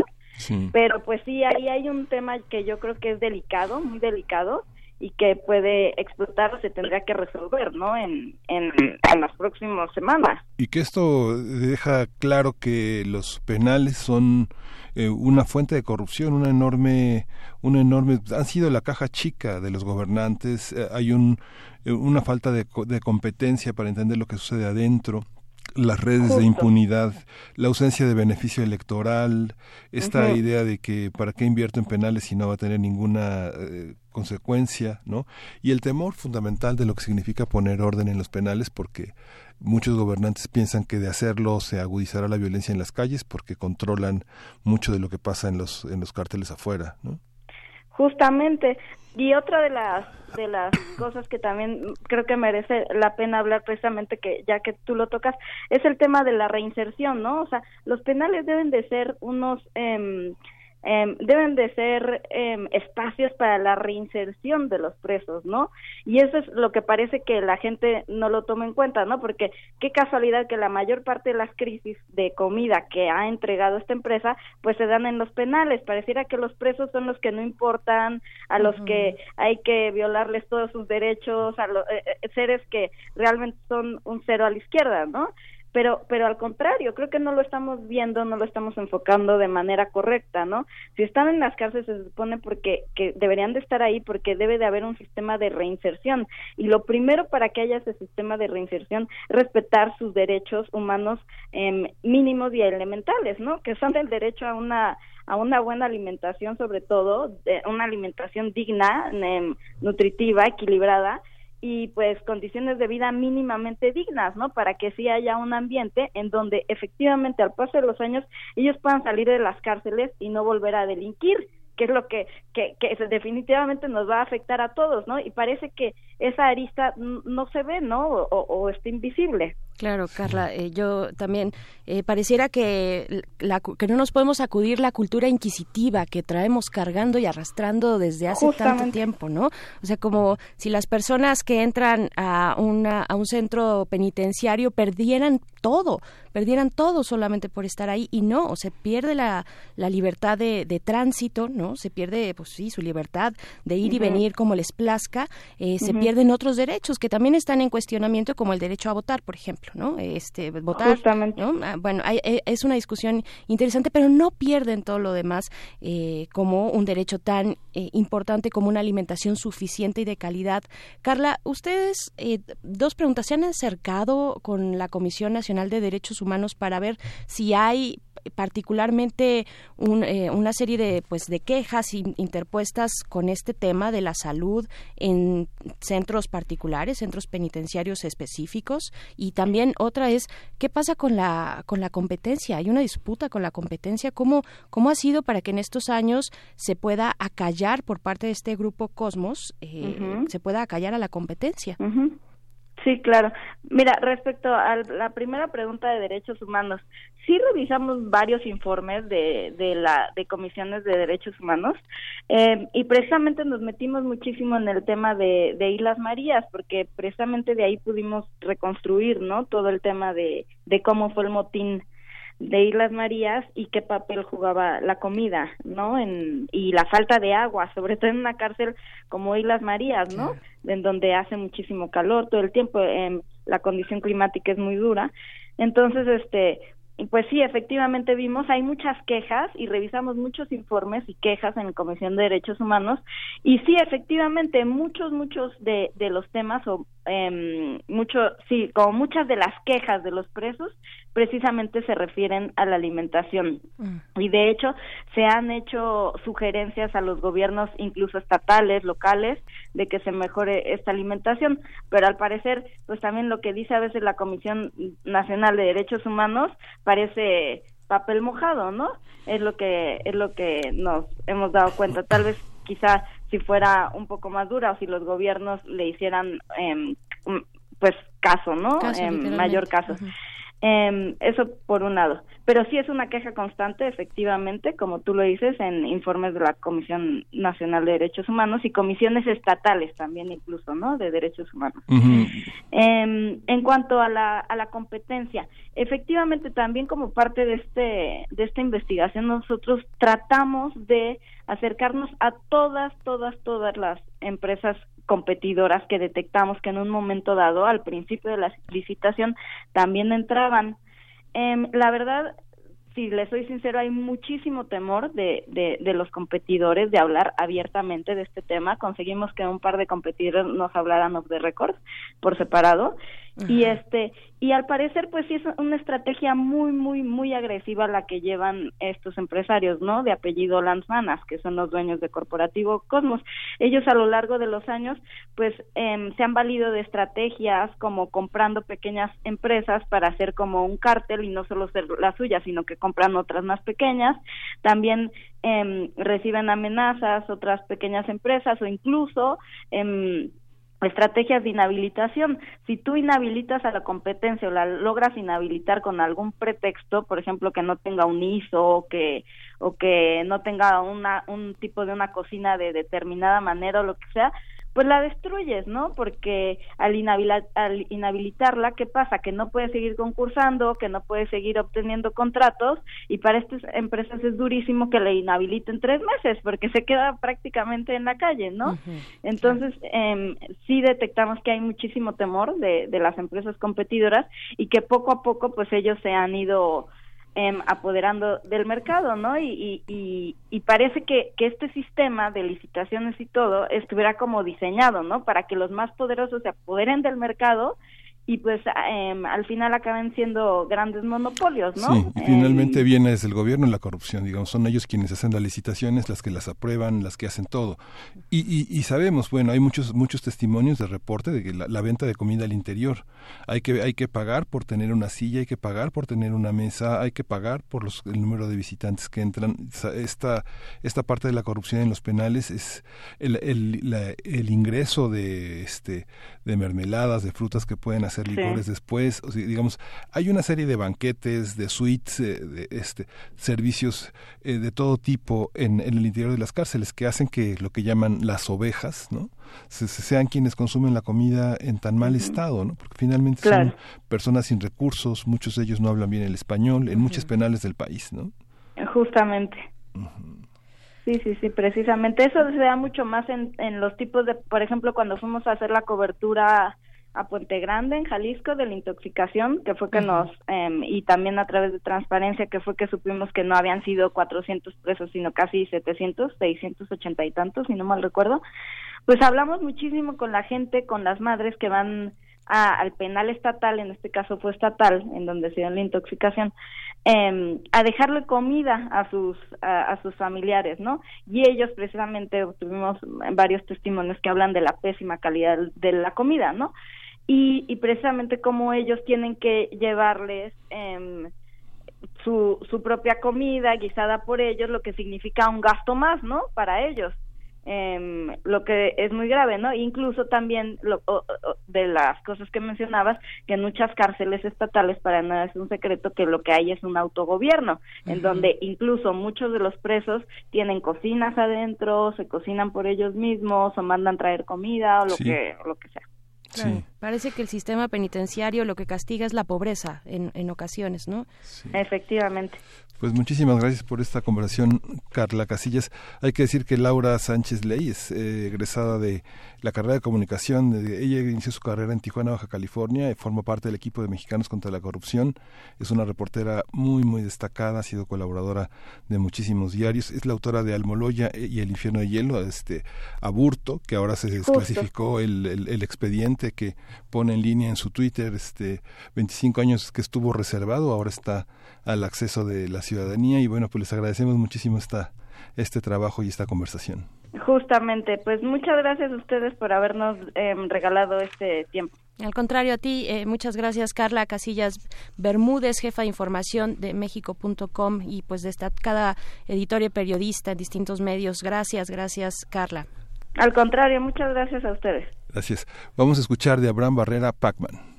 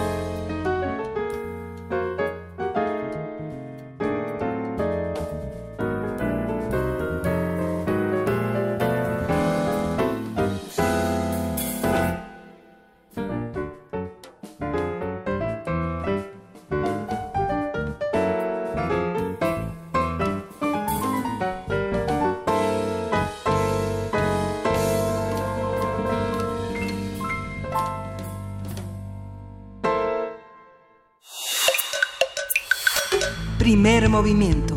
Hacemos comunidad. Nota Internacional. Justin Trudeau, primer ministro canadiense, tuvo que modificar ayer su agenda de trabajo para ocuparse de la crisis política en su gobierno tras la dimisión de su ministra de Tesoro, Janet Philpott, quien dijo el lunes que ya no confiaba en el gobierno. ¡Sas! Esta renuncia se suma a la de Jody Wilson-Raybould, quien ocupó los cargos de ministra de Justicia y Fiscal General y ministra de Veteranos. Wilson-Raybould testificó ante un comité del Parlamento que Justin Trudeau, algunos de sus principales asesores y otros ministros la presionaron durante cuatro meses para que la empresa de ingeniería SNC Lavalin tuviera un trato favorable en un juicio por corrupción. La compañía está acusada por el pago de sobornos a altos funcionarios del antiguo régimen libio de Muammar Gaddafi, entre ellos un hijo del dictador, a cambio de contratos en Libia. Haremos un análisis de lo que está sucediendo con el gobierno de Justin Trudeau, su figura, su capital político. Está con nosotros Arturo Meneses, él es licenciado en Relaciones Internacionales y es académico de la FES Aragón. Buenos días, Arturo, ¿cómo estás? Hola, muy buenos días, muy bien. Hay una, una suerte de, de fascinación, Arturo, gracias por acompañarnos, en, en encontrar que Justin Trudeau no era ni tan bueno, ni tan guapo, ni tan, ni tan generoso, ni tan nada de lo que uno pensaba. Eh, eh, y este tema ha generado aún más fascinación en distintos medios de comunicación por lo mismo. Pero a ver, ¿cómo se puede interpretar quitando esta, esta cara de, de el gran, el gran presidente, el más buena onda de todo Canadá, resulta que no lo es tanto? Bueno, eh, en primera instancia quiero agradecer eh, el, la participación que, que, me brindan en este espacio. Al contrario, eh, primero al contrario, hay que Arturo. comprender la situación que está atravesando eh, Canadá. Okay. Canadá y por qué es importante comprender el hecho de que Canadá es eh, de relevancia a nivel mundial. Canadá obviamente es el segundo país más grande a nivel mundial después de Rusia. Entonces habla de la importancia que, que para nosotros es, eh, implica Canadá. También eh, forma parte del G7, es decir, forma parte de los países más industrializados a nivel mundial. Y pues obviamente también su posición geopolítica, geográfica, eh, pues nos brinda un panorama de, de, la importancia que radica Canadá. Es decir, eh, comparte uh -huh. lazos eh, y fronteras con Estados Unidos. Entonces, teniendo eh, en cuenta esto, estos puntos que son importantes, vamos a entrar a analizar lo que está sucediendo con el gobierno de Justin Trudeau.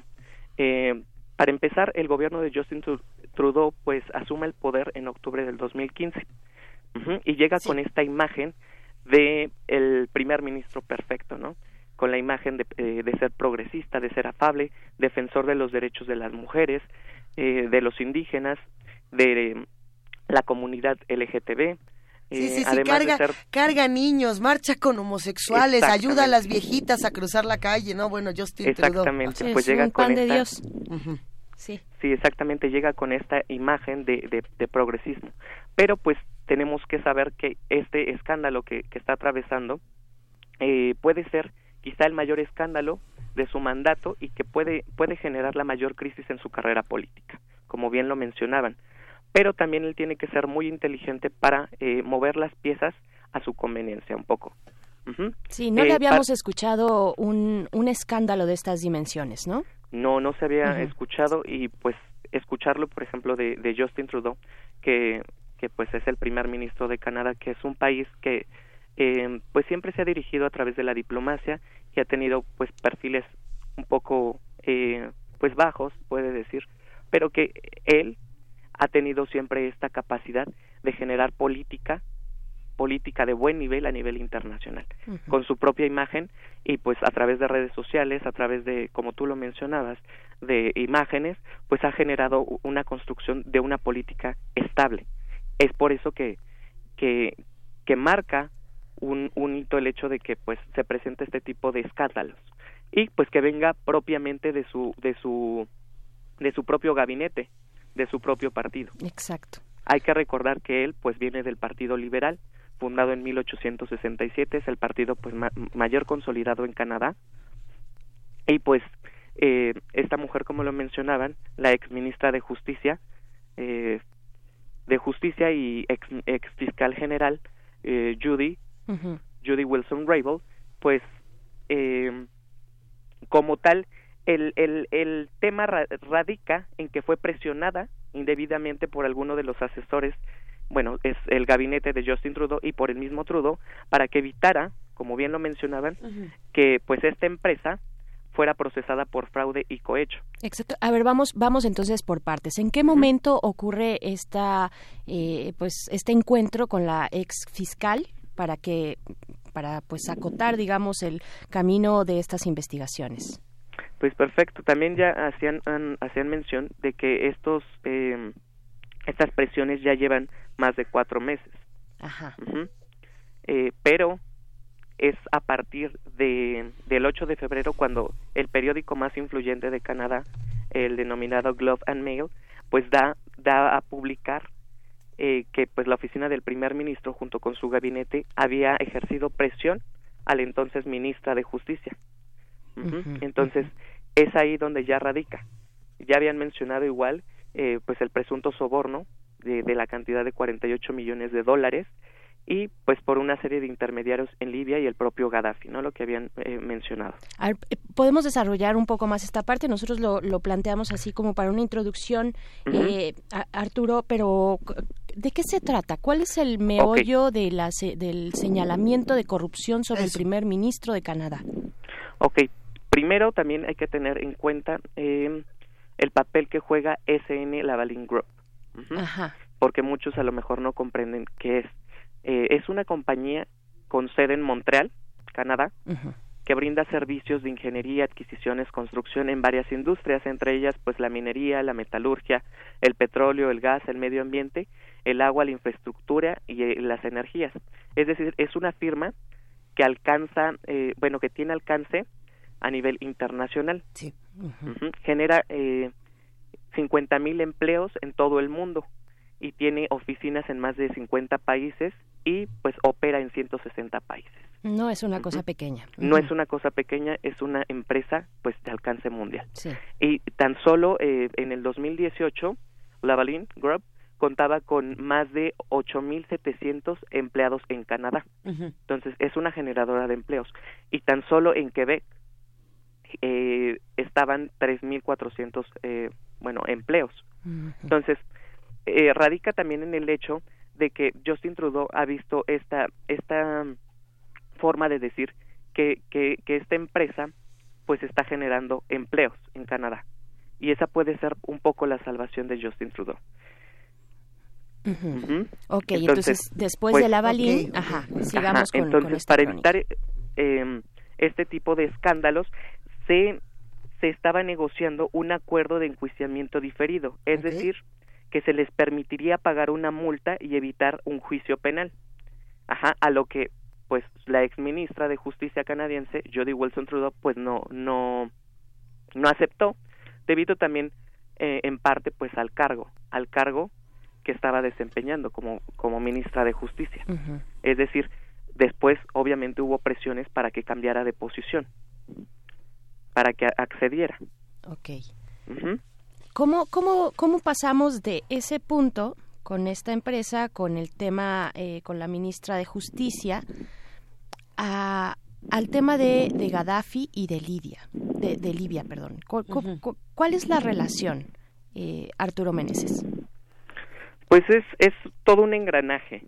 Es también ver el hecho de, de, de, pues los alcances que tiene esta empresa eh, a nivel internacional y pues también en los sectores en los que se desenvuelve, el petróleo, el gas, etcétera, pero pues también es este es este mm, esta cuestión de de pues el soborno, ¿no? El soborno y los intermediarios en Libia con Gaddafi, que ya viene con, con una cuestión ya de más atrás, desde el 2001 hasta el 2011.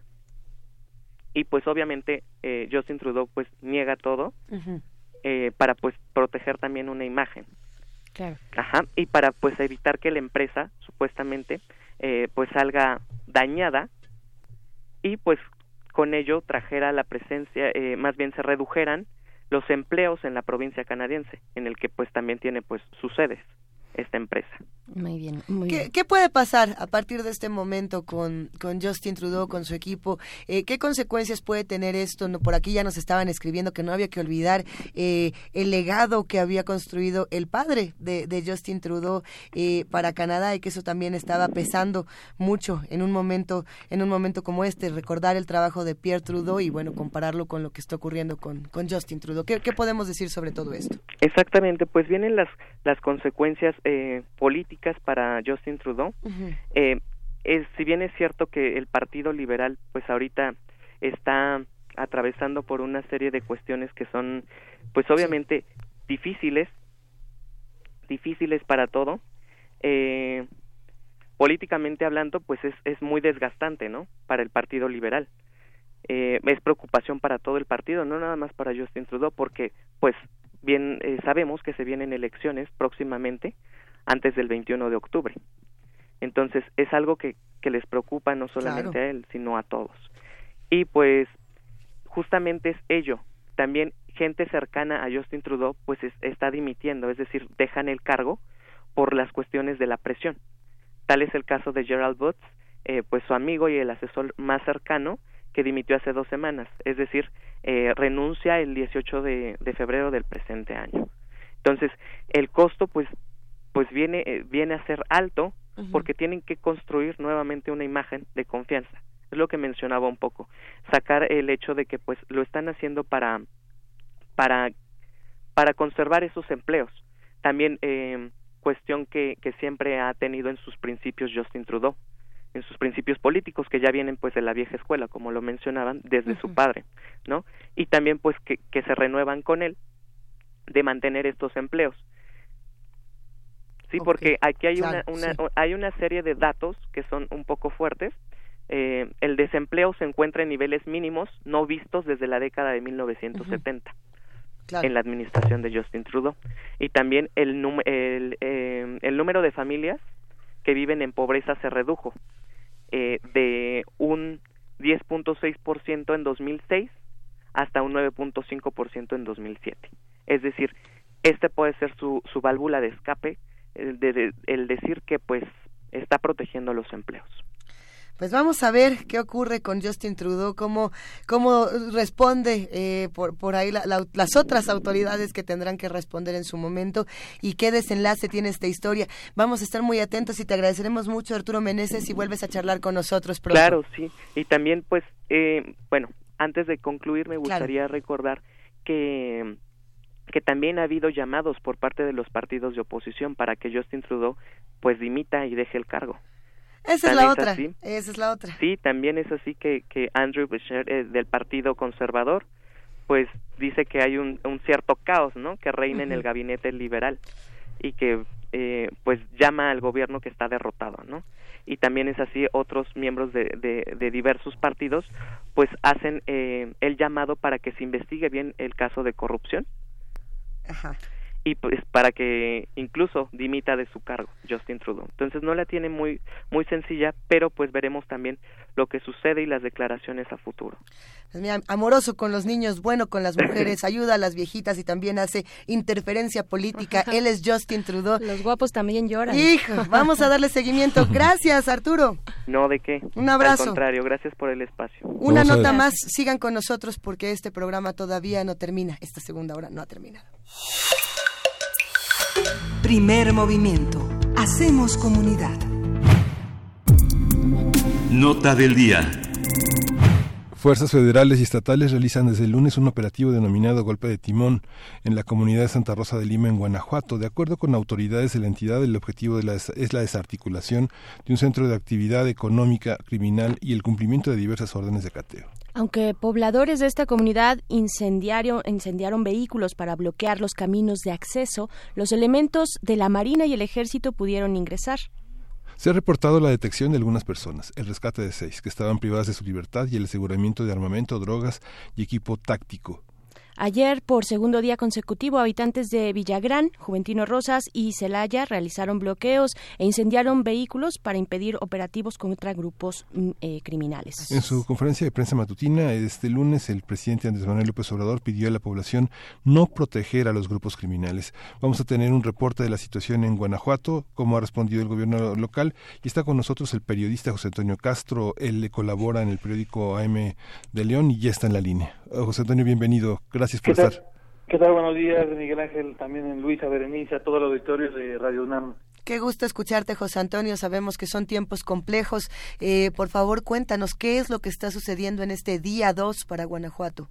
Sí, como mencionan, eh, este, continuaron los, los bloqueos por parte de, de habitantes que, por cierto, en esta rueda de prensa que mencionaban hace unos momentos, el gobernador Diego Sinoé Rodríguez Vallejo, junto con eh, la Procuraduría, bueno, Fiscalía General ahora, y también la Secretaría de Seguridad Pública mostraron unas imágenes de lo que al parecer son eh, pues recibos de pago, incluso algunos billetes que se encontraron en lo que se supone que es una propiedad de este líder criminal Antonio Yepes, eh, eh, mejor conocido como el Marro, que se supone entonces que se hicieron pagos a estas personas que se estuvieron manifestando, al menos eso es lo que se eh, se presume que estas personas fueron pagadas para hacer estos bloqueos, la quema de vehículos y demás, pero en fin, eh, más allá de lo que ya se está, se ha mostrado la intervención de Marina, de Policía Federal y también las denominadas fuerzas estatales de seguridad pública, eh, pues lo que viene es también el, el establecimiento de una base policial en ese lugar, Santa Rosa de Lima, es a unos kilómetros de la ciudad de Celaya, Guanajuato, eh, un punto donde, por cierto, complica mucho el tema de movilidad debido a que eh, la circulación entre Celaya y lo que es eh, Salamanca, León, es muy fluida y pasa justo por ahí. Pero bueno, lo que van a hacer, eh, el establecimiento de una base policial en este sitio, después de toda esta acción que se ha visto, incluso el cateo de una de las casas de, de El Marro, el, el, el panorama es ese, incluso se prevé poner un centro de capacitación policial en ese lugar. Esto lo mencionaron a manera de eh, pues mostrar que se va a permanecer ahí y el dicho que han dado eh, prácticamente todos los eh, principales encargados de seguridad y el propio gobernador es restablecer el Estado de Derecho, el orden público y el bien común, tal cual lo han mencionado, es, es como se los, se los digo. Esa, esa es la, la, la posición que se tiene por ahora. La- el arribo de los de los elementos policíacos pues sí causó ahí la, la rencilla con los con los habitantes Claro, elementos policíacos. Cuéntanos, eh, José Antonio, de, de, de qué nivel, este nivel local eh, del ayuntamiento eh, o del estado, cómo está esta configuración de fuerzas policiales eh, Sí, esta- en el punto. Estatal, federal, eh, son, los, son los dos eh, principales. Estas que te digo son las denominadas Fuerzas Estatales de Seguridad Pública, es la corporación que opera en prácticamente todo el Estado, una de las corporaciones que lamentablemente ha sido más golpeada por el tema de los homicidios a policías, justo por sus intervenciones de este tipo en zonas muy complicadas. La otra, pues, es la Marina, también otra de las que ha resaltado. Anteriormente había estado dándose el arribo de elementos de policía eh, militar aquí a Guanajuato, pero eh, a partir de unos meses hacia acá, el- la llegada de militar, de elementos de Marina, y que es la corporación que recientemente mandó más refuerzos. ¿Cómo se está pulsando en este momento el- el- el- esa, esa región, eh, José Antonio? ¿Qué, ¿Qué se espera que suceda en estos momentos, este, mo- en las siguientes horas? Pues la, la cuestión ahora es esperar a ver cómo se reacciona con esta intervención policial, o bueno, más bien con este plan que, que les mencionaba. Hacer una base policial en ese sitio. Hay algunas páginas de Facebook, eh, no no no está por demás mencionarlo, de hecho se llama así Santa Rosa de Lima, donde algunas personas, eh, no no no está muy claro quiénes sean, pero mencionan que eh, es una intervención bilateral de derechos, que están abusando, en fin, eso es muy, muy, muy reciente. Eh, es probable entonces que sí haya por ahí una situación de tensión todavía en, en la zona, pero la cuestión es prácticamente va a estar tomada sobre todo por elementos federales, son los que van a hacer todavía más presencia y pues, su, su, situación es también el, el establecimiento de este Instituto de Formación Policial que bueno, de hecho se, se pretendía inicialmente construirlo en Guanajuato capital, pero finalmente el, gobernador mencionó que lo ve oportuno como un mensaje el establecer esta, este instituto en ese lugar. Por ahora quienes van a permanecer, elementos federales y estatales para eh, el tema de pues establecer ahí la eh, el orden, como lo mencionan autoridades estatales. Oye, José Antonio, ¿Cómo, ¿Cómo se da la cobertura? ¿Cómo se articula? ¿Cómo se consigue la información oficial? ¿Y qué tanta facilidad hay para tener informaciones del otro, del, del otro lado de la situación? ¿Es, ¿Es, es, posible hacerlo? ¿Hay seguridad para los periodistas? ¿Hay periodistas no, la que...? verdad es que la zona es bastante complicada. Hay que ir con mucha reserva, eh, hay que ir eh, muy apegado a las indicaciones que dan los elementos de seguridad, tanto federales estatales, eh, ya que sí es una situación bastante riesgosa eh, acercarse a la zona. En cuanto a más afuera, digámoslo así, pues la autoridad lo que ha decidido hacer es esta parte de establecer estas ruedas de prensa como la que se dio ayer.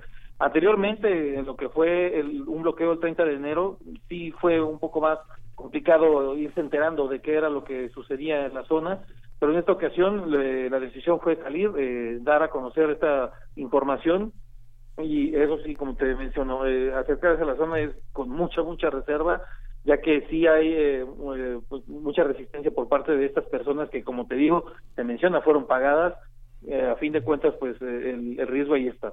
Claro, ¿hasta dónde es- están pudiendo, está pudiendo llegar, este José Antonio? ¿Hasta qué punto, digamos, en el terreno están llegando ustedes?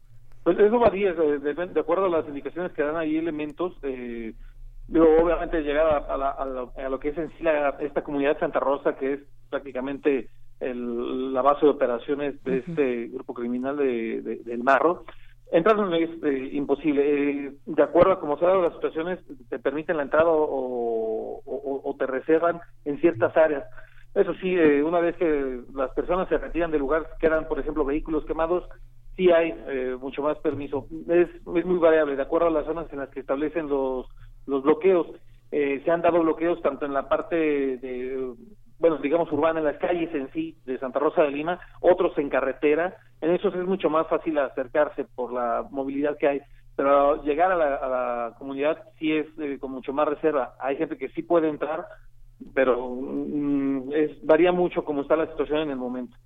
Claro, hablabas también de en algunos portales de Facebook, eh, bueno, muchas cosas corren por Facebook, ¿no? Eh, no Sí, necesariamente van a ser eh, verificadas y reales, pero eh, José Antonio, eh, sobre eh, lo que comentabas de posibles violaciones a derechos humanos en estos operativos, ¿tienen alguna alguna fuente, algún No, hay- video particular? sí, hay- como mencionamos, y como lamentablemente hay mucha información en las redes, ¿no? Muestran algunas fotografías de los elementos ahí en, en lo que es eh, la- la- las calles de Santa Rosa de Lima, pero más allá de dar los señalamientos, no es eh, algún video o algo que esté mostrando algún tipo de, de violación o algún abuso policial, eh, pues de una manera un, un poco más verificable. Entonces, como te digo, es- es, algo de redes este, muy muy reservable y habrá que ver pues quién lo hace. Finalmente es una página, quién, quién sabe quién la administra y pues después de tanto tiempo que estuvo este sitio con esta cuestión del huachicol, bueno, a- a- hay que tomar con reserva ese tipo de cosas. Por supuesto, ¿quién la administra y con qué fines? Eh, José Antonio Castro, periodista y colaborador en el periódico AM de León, Guanajuato. Cuida, cuídate, cuídense, eh, cuídense entre compañeros. Muchas gracias por esta, eh, pues, por esta crónica y pues nos encontramos pronto. Claro, así será. Gracias, gracias. Muchísimas gracias. Buen día. Buen día. Pues vamos a cerrar esta música. segunda hora con música. Con ¿sí? música La or- de la orquesta Estrada, Ojalá te bella.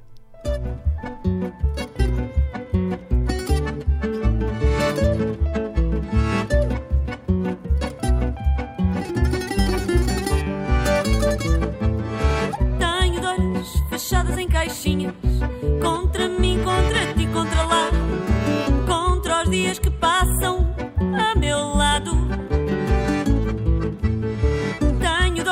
Fechadas em caixinhas Contra aqui, contra ali, contra cá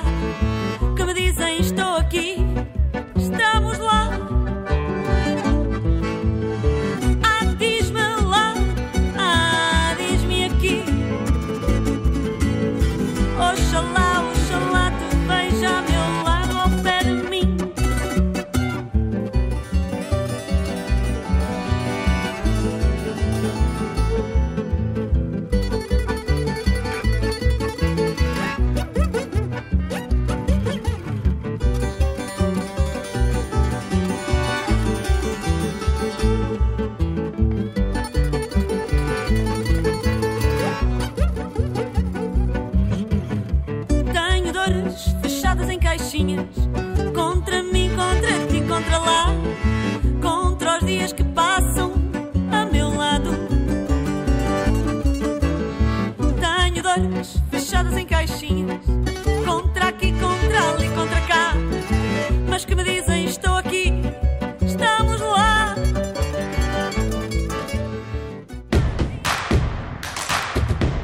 Síguenos en redes sociales.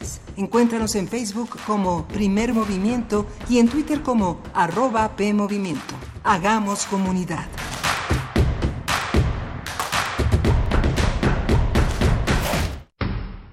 El rito comienza en el escenario. Los sonidos emergen, deambulan por el recinto, se cuelan en los oídos y estremecen los sentidos. Festival Intersección. los encuentros sonoros de Radio UNAM. Todos los viernes a las 21 horas en vivo desde la sala Julián Carrillo. Escúchalos a través del 96.1 de FM, www.radiounam.unam.mx o ven a Adolfo Prieto 133 Colonia del Valle, cerca del Metrobús Amores. La entrada es libre. Lenguajes textuales sin fronteras, performance y neurociencia se encuentran gracias a la palabra que es arte, sonido y textura, conocimiento y creación. La Cátedra Extraordinaria José Emilio Pacheco, de Fomento a la Lectura, te invita al diplomado. Poesía, ciencia y arte en expansión. Diálogo entre campos del saber análisis pedagógicos para diversas áreas del conocimiento que utilizan el lenguaje como punto de partida, coordinado por Rocío Cerón.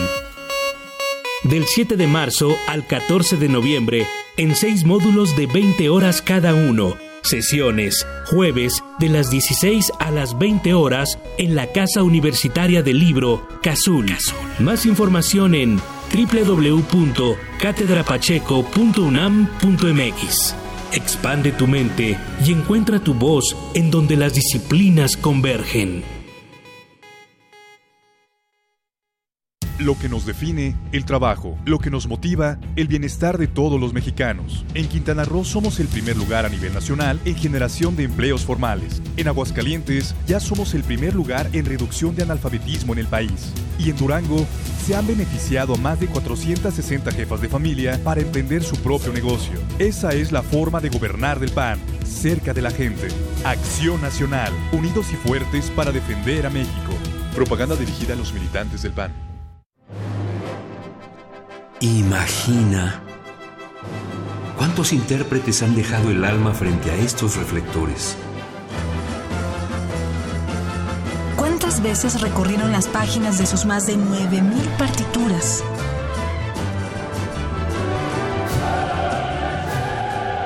¿O cuántos corazones han levantado en más de ocho décadas? Eso es experiencia sonora. Orquesta Filarmónica de la UNAM, domingos a las 12 del día por el 96.1 de FM.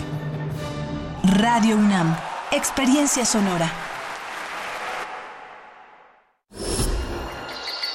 Creemos en un mundo donde se escucha toda la música, toda la música, donde el conocimiento esté abierto al mundo, donde se ame de todas las formas. Ese mundo es posible y vamos a pelear por él. Resistencia modulada. De lunes a viernes, de las 20 a las 23 horas, por el 96.1 de FM, Radio UNAM. Experiencia sonora. Encuentra la música de primer movimiento día a día en el Spotify de Radio UNAM y agréganos a tus favoritos.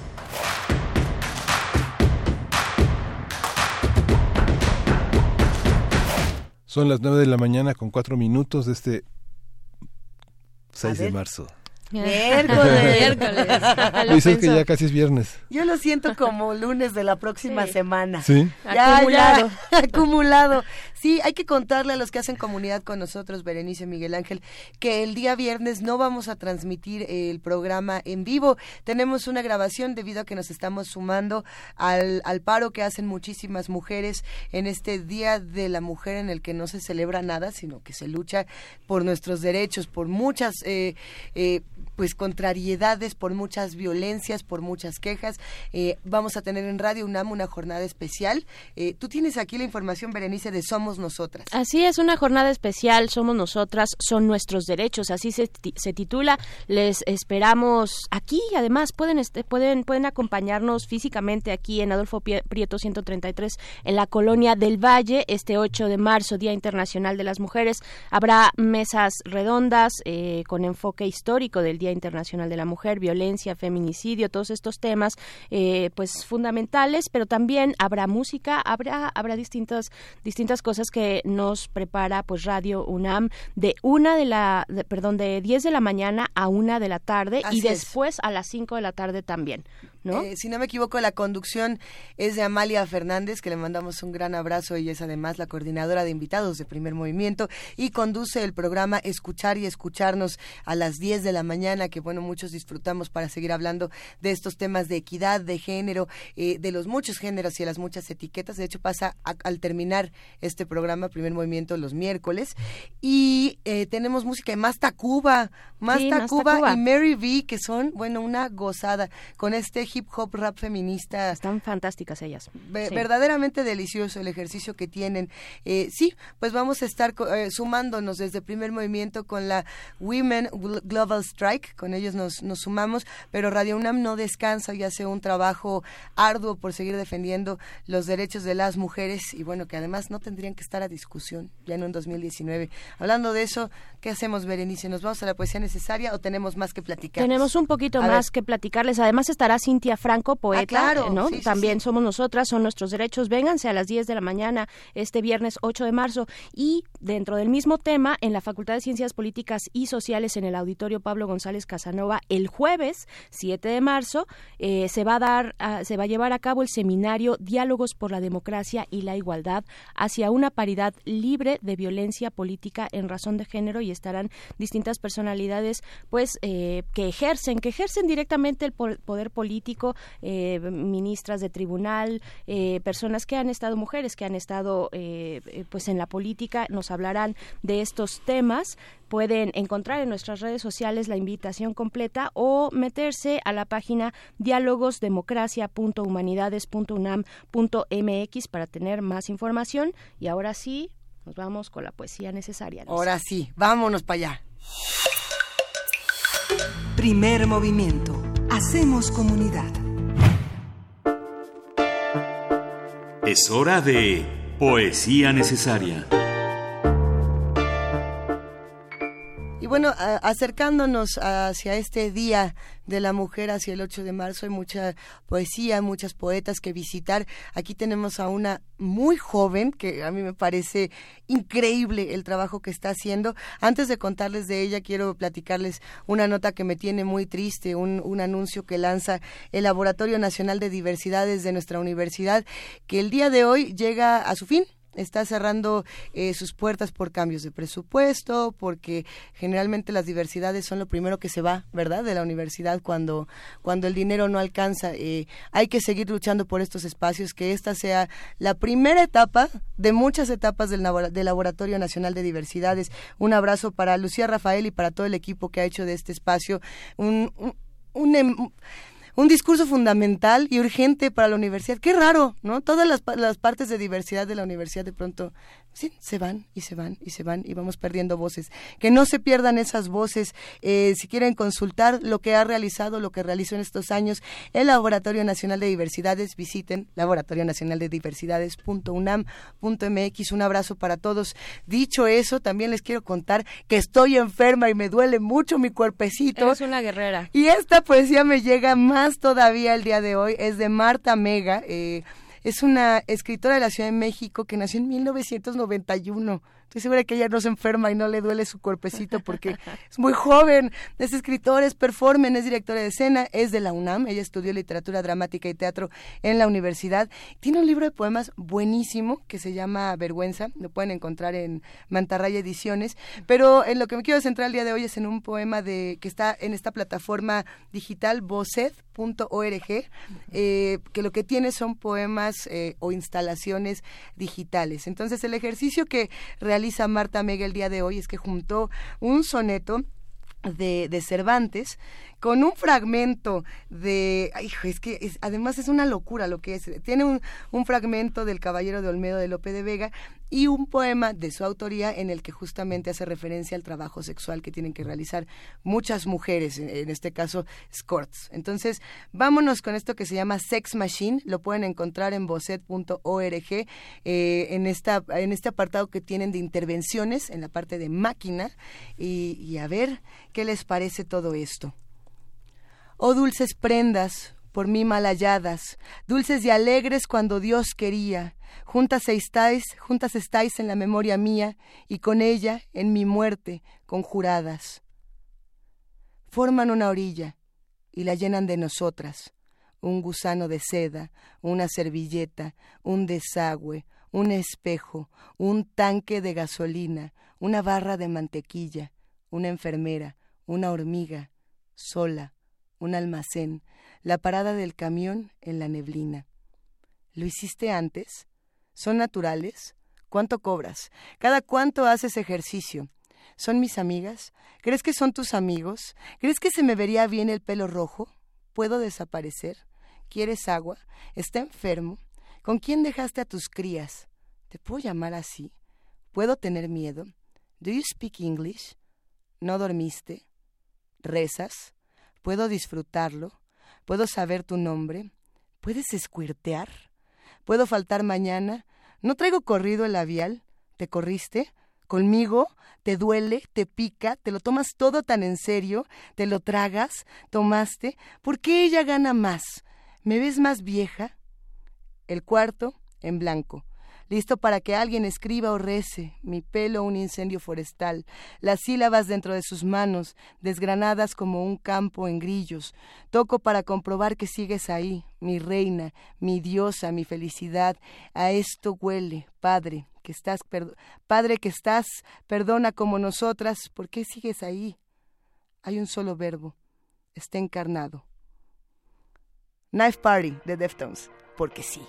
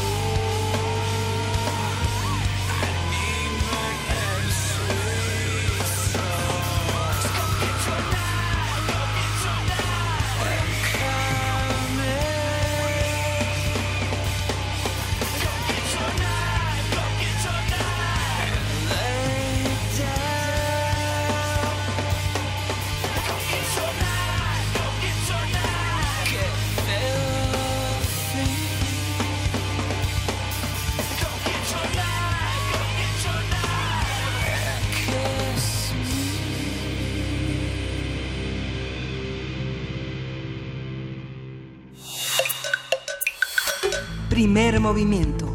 Hacemos comunidad. La mesa del día. Hace 20 años eh, fue el origen del Daesh o Estado Islámico en 1999 cuando se fundó la Organización del Monoteísmo y la Yihad y en el 2003 que se unió a la resistencia a la invasión estadounidense en Irak. Un año después, sus miembros juran lealtad a Osama Bin Laden y toman el nombre de Al-Qaeda en Irak. En los siguientes años se fusionaron con otras organizaciones y cambiaron muchas veces su nombre. En junio de 2014, tras la toma de la ciudad de Mosul, se autoproclaman como califato, bajo el mando de Abu Bakr al-Baghdadi. A partir de entonces realizaron una ofensiva en Irak y lograron controlar muchas ciudades. Bakhous, en el este del país, es el último territorio controlado por miembros de ISIS, Daesh. En los últimos días, miles de personas han abandonado esta ciudad ante la inminente derrota de Daesh.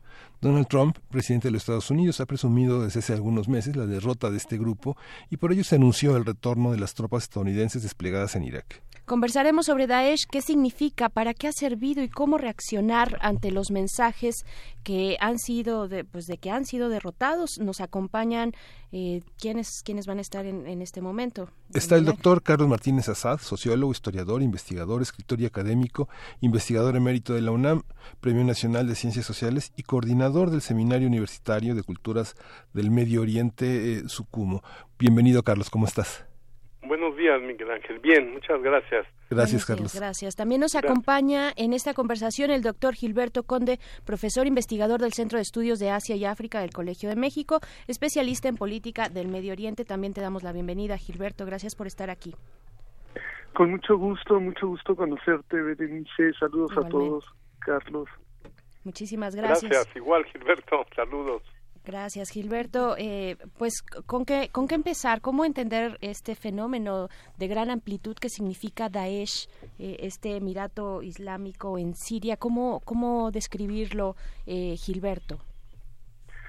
Bueno, Daesh es un, este, sobre todo para empezar, una organización política con una ideología fundada en lo religioso, que intentó crear un califato islámico eh, en Siria e Irak con métodos eh, realmente eh, medievales, con tortura, con esclavitud, con pero con un proyecto que sí apeló a unos resentimientos muy grandes que había entre la población tanto en Siria como en Irak por décadas de de opresión, de carencias, de limitaciones sociales y políticas y que logró atraer a mucha gente a pesar de tener métodos, como decía, realmente terribles y que afectaron finalmente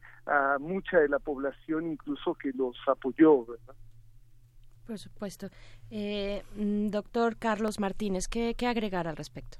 Bueno, yo agregaría lo que ha dicho a lo que ha dicho Gilberto, eh, eh, que, que bueno, yo ante todo veo, además de todas las características que ha mencionado Gilberto, pues veo que hay un hay una organización militar que, que el Estado Islámico es fundamentalmente militarista, es decir, está está militarizado y toda su toda su estrategia fue de, de, de unir gentes para esa para, para la causa guerrera.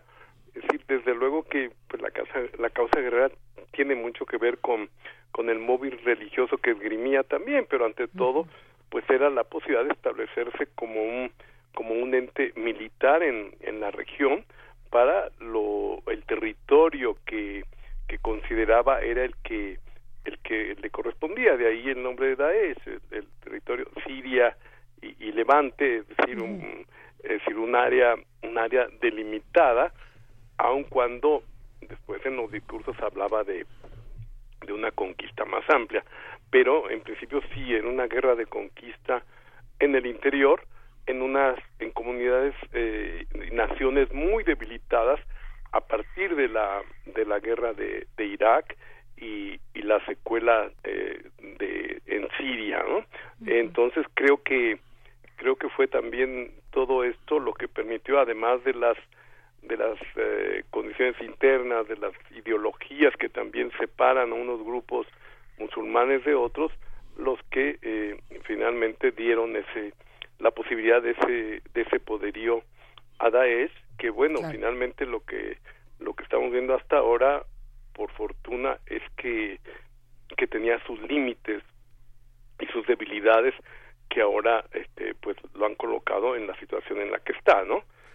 Sí, Carlos, eh, Gilberto, para hacer una puntualización que, que, justo ha generado muchas dudas en redes y en otros espacios, eh, ¿Qué es lo que significa Daesh y por qué ha sido tan polémico eh, hablar de, este grupo así, de esta situación con esa palabra en particular? Eh, ¿Por qué Estado Islámico o Daesh, eh, ya viéndolo, digamos, como ya terminó este conflicto, cómo lo podemos nombrar? Si es que ya terminó, ¿verdad? Porque justo lo que estamos descifrando aquí es que la cosa apenas comienza. ¿a, ¿A quién le gustaría puntualizarlo, Carlos Gilberto? Con gusto. Gracias, Gilberto. Sí, mira, eh, Daesh es, el acrónimo en árabe del nombre que tuvo la organización entre 2012 y 2014. Eh, Daesh es Daula Islamía eh, Irak Sham, es decir, Estado Islámico de Irak y Levante. Y después ellos sacaron del nombre lo de Irak y Levante eh, para referirse a Estado Islámico únicamente. ¿Por qué usar un término y por qué usar otro? Bueno, yo, yo prefiero usar Daesh porque en los medios de comunicación a otras organizaciones eh, islámicas eh, políticas se les llama por sus acrónimos, por ejemplo, en árabe, por ejemplo, Hamas no se le dice movimiento este islámico de salvación o a Hezbollah no se le llama partido de Dios eh, no se traduce no entonces como como no se traduce eh, lo de como sí se traduce lo de Daesh pues yo yo siempre pensé que había que llamarle por el acrónimo en árabe este si, si así se hace con otras organizaciones. Pero bueno, en el fondo no importa tanto, ¿no? Aquí ellos cambiaron de nombre eh, por una intencionalidad política que ya esbozaba Carlos hace unos momentos, una intencionalidad política. Ellos se originaron en Irak a raíz de la perdón, a raíz de la intervención estadounidense ahí, ellos eh, fueron, digamos, patrocinados por eh, por Al Qaeda para, para intervenir en Irak, este, tuvieron su auge, luego retrocedieron, luego se aliaron con los restos del ejército iraquí eh, de la época de Saddam Hussein y, y en ese momento se volvieron a fortalecer y es cuando aparecen las rebeliones populares en el mundo árabe. Cuando esas rebeliones populares fueron reprimidas y se les se evitó a toda costa que tuvieran éxito en transformar las sociedades del Medio Oriente, es en ese momento, en 2012, cuando ellos aprovechan las circunstancias para intervenir en Siria y poder eh, crecer nuevamente, tener eh, adeptos que están desilusionados por la falta de perspectivas de triunfo en Siria y es ahí donde ellos este, empiezan a crecer, primero fundando una organización de, del mismo corte de Al Qaeda dentro de Siria, pero después tratando de imponer la dirección que venía de Irak al Bagdadi finalmente significa el, el de Bagdad, ¿verdad? Abu Bakr al-Baghdadi es Abu Bakr de Bagdad, eh, es ellos quisieron imponer su propia dirección sobre la, la organización en Siria y es cuando cambian su nombre de Estado Islámico en Irak a Estado Islámico en Irak y Levante, es decir, mm. eh, no solamente Siria, sino también Líbano, Israel-Palestina, Jordania, eh, todo, todo ese espacio es a lo que ellos aspiraban. Y ese es un nombre de 2012 a 2014 y en 2014 se da una, una lucha interna dentro de Al Qaeda en la que la organización dentro de Siria eh, pide a la dirección internacional de Al Qaeda que pongan en su lugar a Estado Islámico de Irak que está obligándolos a someterse a ese liderazgo. Y es cuando rompen y eh, rompe, Daesh rompe con, con Al Qaeda y se convierte en una organización política alternativa a la propia Al Qaeda en su lucha por un califato islámico, en su lucha en contra de, sí, obvio, del imperialismo estadounidense, pero también en contra de todos los gobiernos eh, de los países islámicos, pero con un programa político que es totalmente retrógrada y que y que no este y, y que no eh, significa un avance con respecto a lo que hay ni en términos de democracia ni en términos de eh, derechos sociales y políticos, sino que propone una solución que está basada en una cierta visión muy particular de lo que es la fe islámica y de lo que ellos se quieren imaginar como que sería el estado ideal islámico.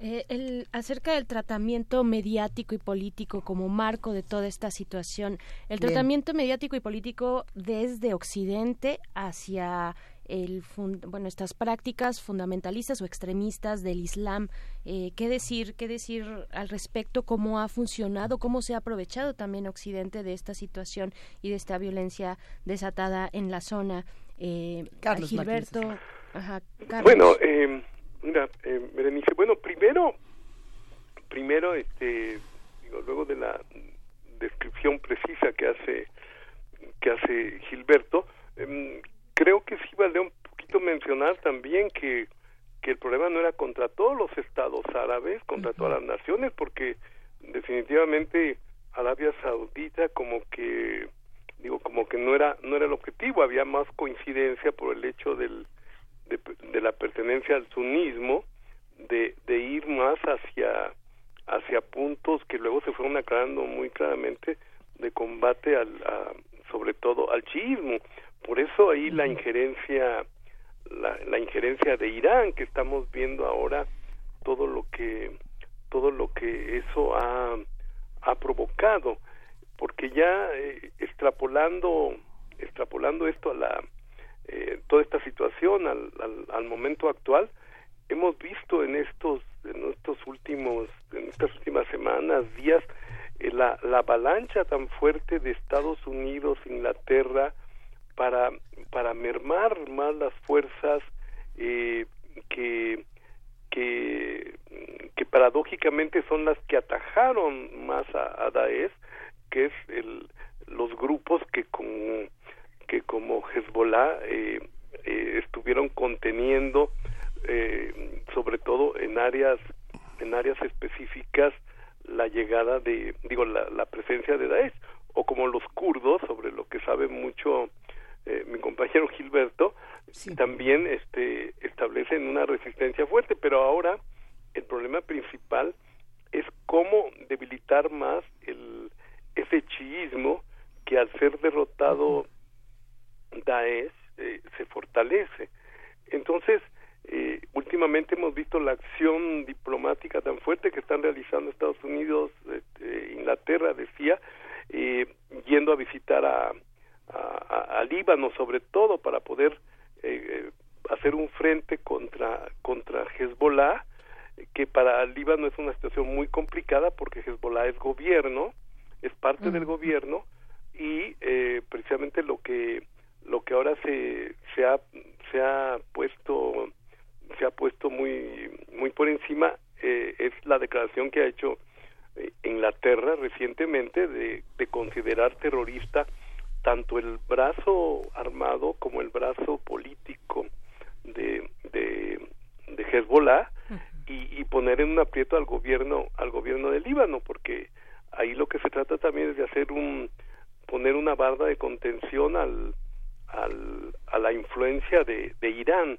Entonces, el asunto, como desde el principio, pues ha estado muy vinculado también al movimiento de las fuerzas externas a, a la región que han estado eh, eh, pues que han estado participando de diferente forma a veces con el a veces con los ataques a veces con la con la inercia de, de, no hacer nada y finalmente pues dejando que las cosas hubieran llegado a los límites que llegaron particularmente en, en Siria que, que se vinculaba es cierto con todo un descontento social que se había manifestado en, en, en, el periodo que se llamó de las primaveras árabes, pero que finalmente fue completamente superado por la por la dinámica ya de la de la guerra de sus propios acontecimientos.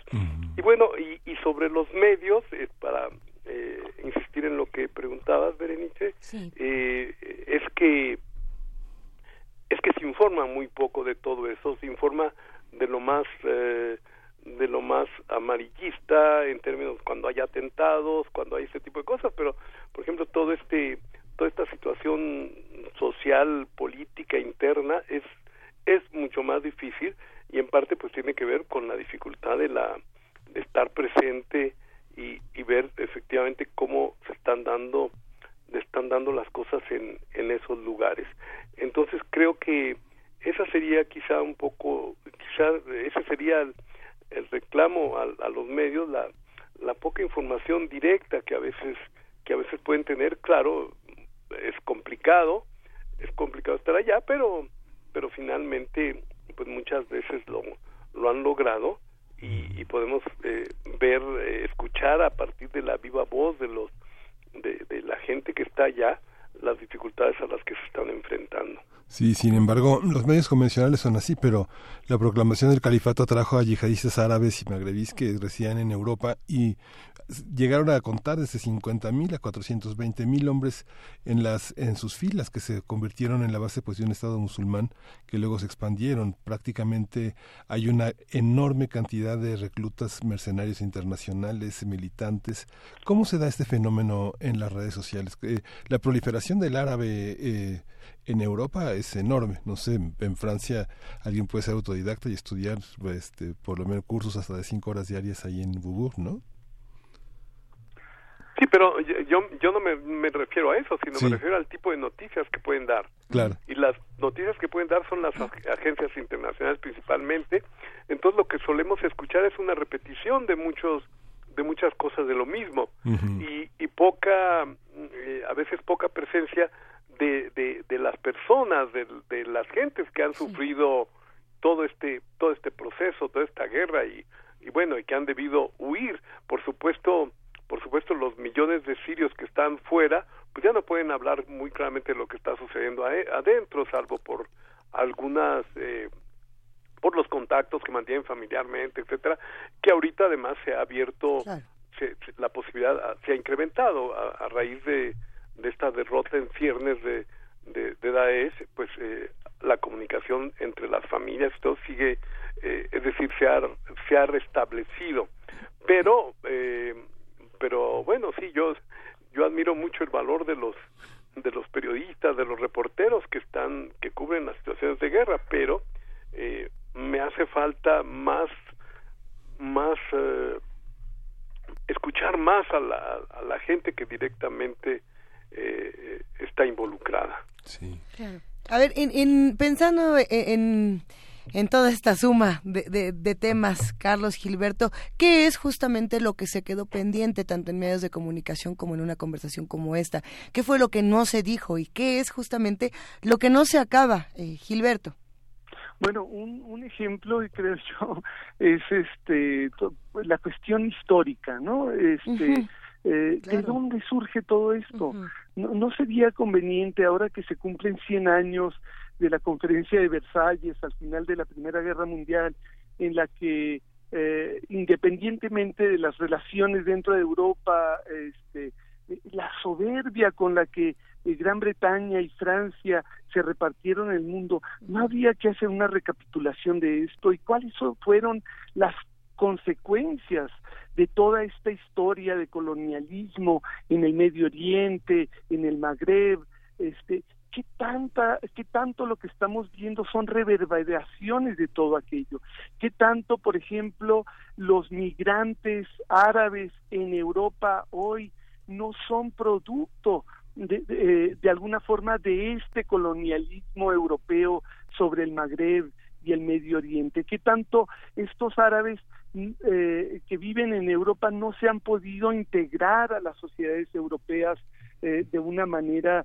total y esto eh, no solamente por una cuestión de discriminación y racismo, que es todo un tema en sí, sino también en relación con eh, bueno el neoliberalismo que ha limitado las posibilidades de económicas de bienestar económico de, de todas las sociedades europeas y que afecta a blancos y a, digamos, a europeos y a inmigrantes por igual, pero que exacerba el racismo.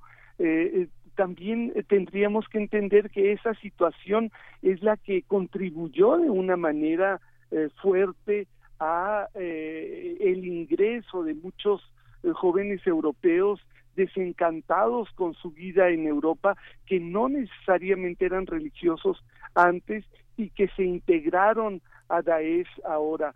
Este, hay una, un montón de temas que deberíamos estar este, estudiando, creo yo, eh, que, obvio que no son, no son noticia inmediata, pero que son cosas que nos ayudan a entender las noticias inmediatas.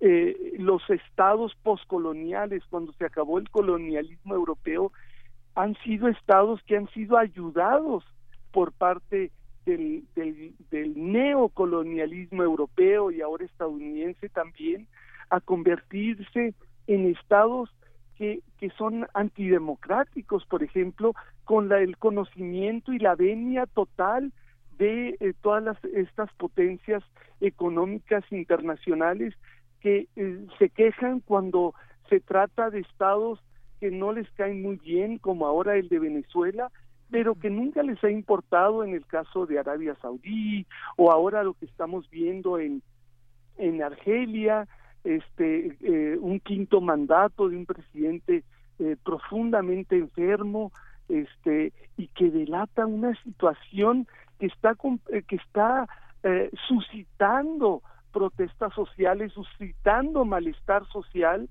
este y que va tiende a repetir un escenario ya conocido este que no tendría por qué repetirse y del que las potencias eh, occidentales son totalmente cómplices desde mi punto de vista.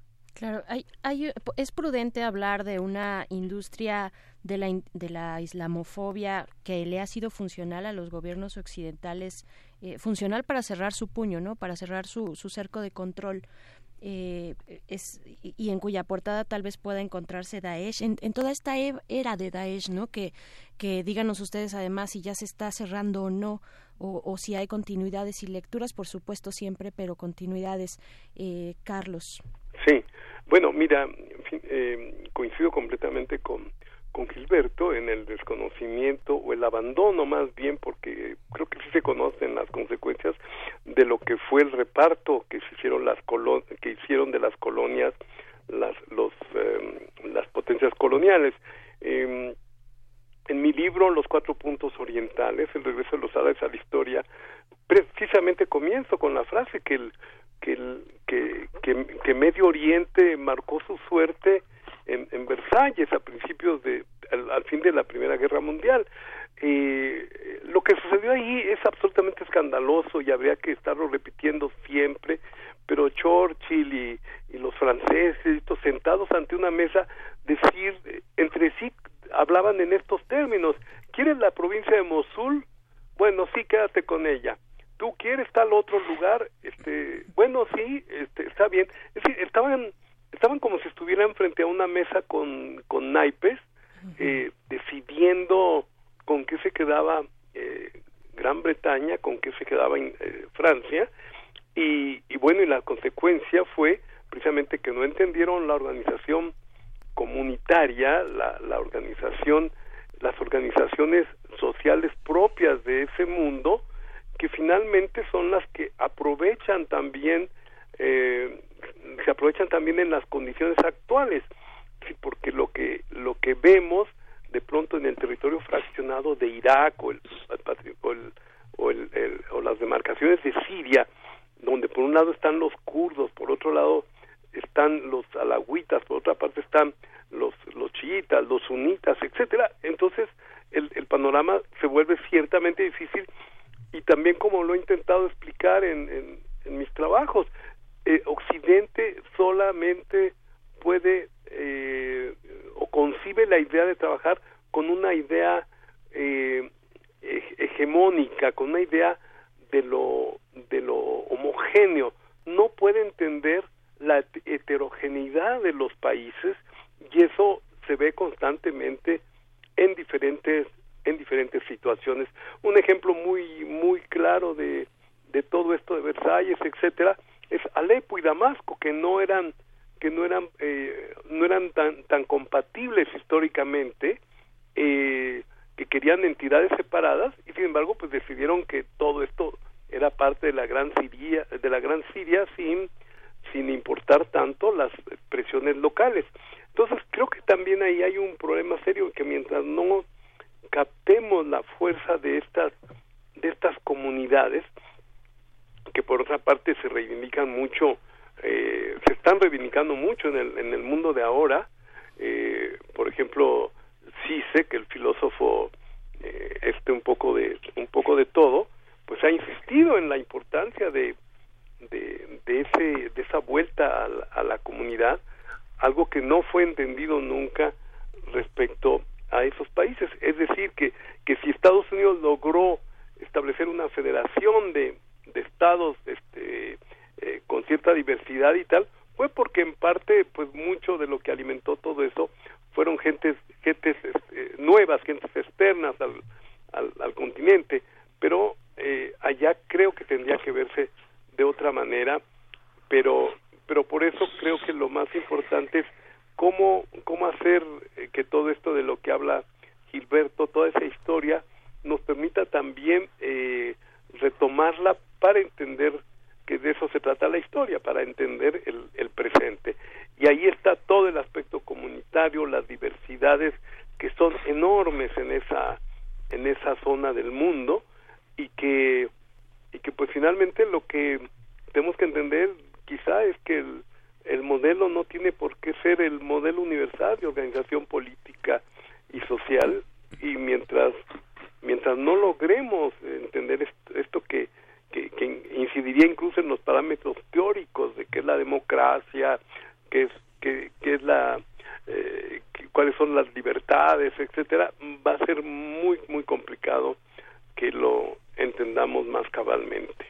Por supuesto, y, y, de todas las vidas, y de todas las vidas que quedaron en, en el camino. Hay una recomendación del diario Le Monde, una entrevista con un coronel francés, François Regis Legrier, que habla precisamente de la estrategia, de la estrategia militar de Estados Unidos en conjunto con Francia para eh, eh, una estrategia aérea que pudo haber evitado muchas muertes más de las que se generaron si esa estrategia hubiera sido terrestre, ¿no? Por ejemplo, o sea, hay muchas lecturas que claro. hacer y poco tiempo, poco tiempo en el aire. No nos queda más que eh, agradecerles esta conversación y emplazarla para una para un segundo momento. Gilberto Conde, profesor de, del Centro de Estudios de Asia y África del Colmex. Muchas gracias. Mucho gusto, gracias a ustedes. Gracias, Gilberto. Muchas gracias, Luisa, Berenice, gracias, Miguel Ángel y a todo el público. Eh, gracias por escucharnos y eh, hay que seguir más las noticias sobre, sobre esta región del mundo y las sorpresas que nos esperan todavía. Exactamente, sí. doctor Carlos Martínez Assad, sociólogo, historiador, investigador, escritor, académico. Bueno, qué cosa, qué invitados tan geniales tuvimos el día de hoy para hablar de un tema tan, comple tan complejo. Gilberto, Carlos, gracias. Muchas gracias. Hasta Abrazote. luego, Gilberto. Un abrazo, abrazos. Abrazos. Vamos a escuchar música de Charbel Rujana con el eh, ensamble de Beirut Oriental, Al Bint el Shalabiya.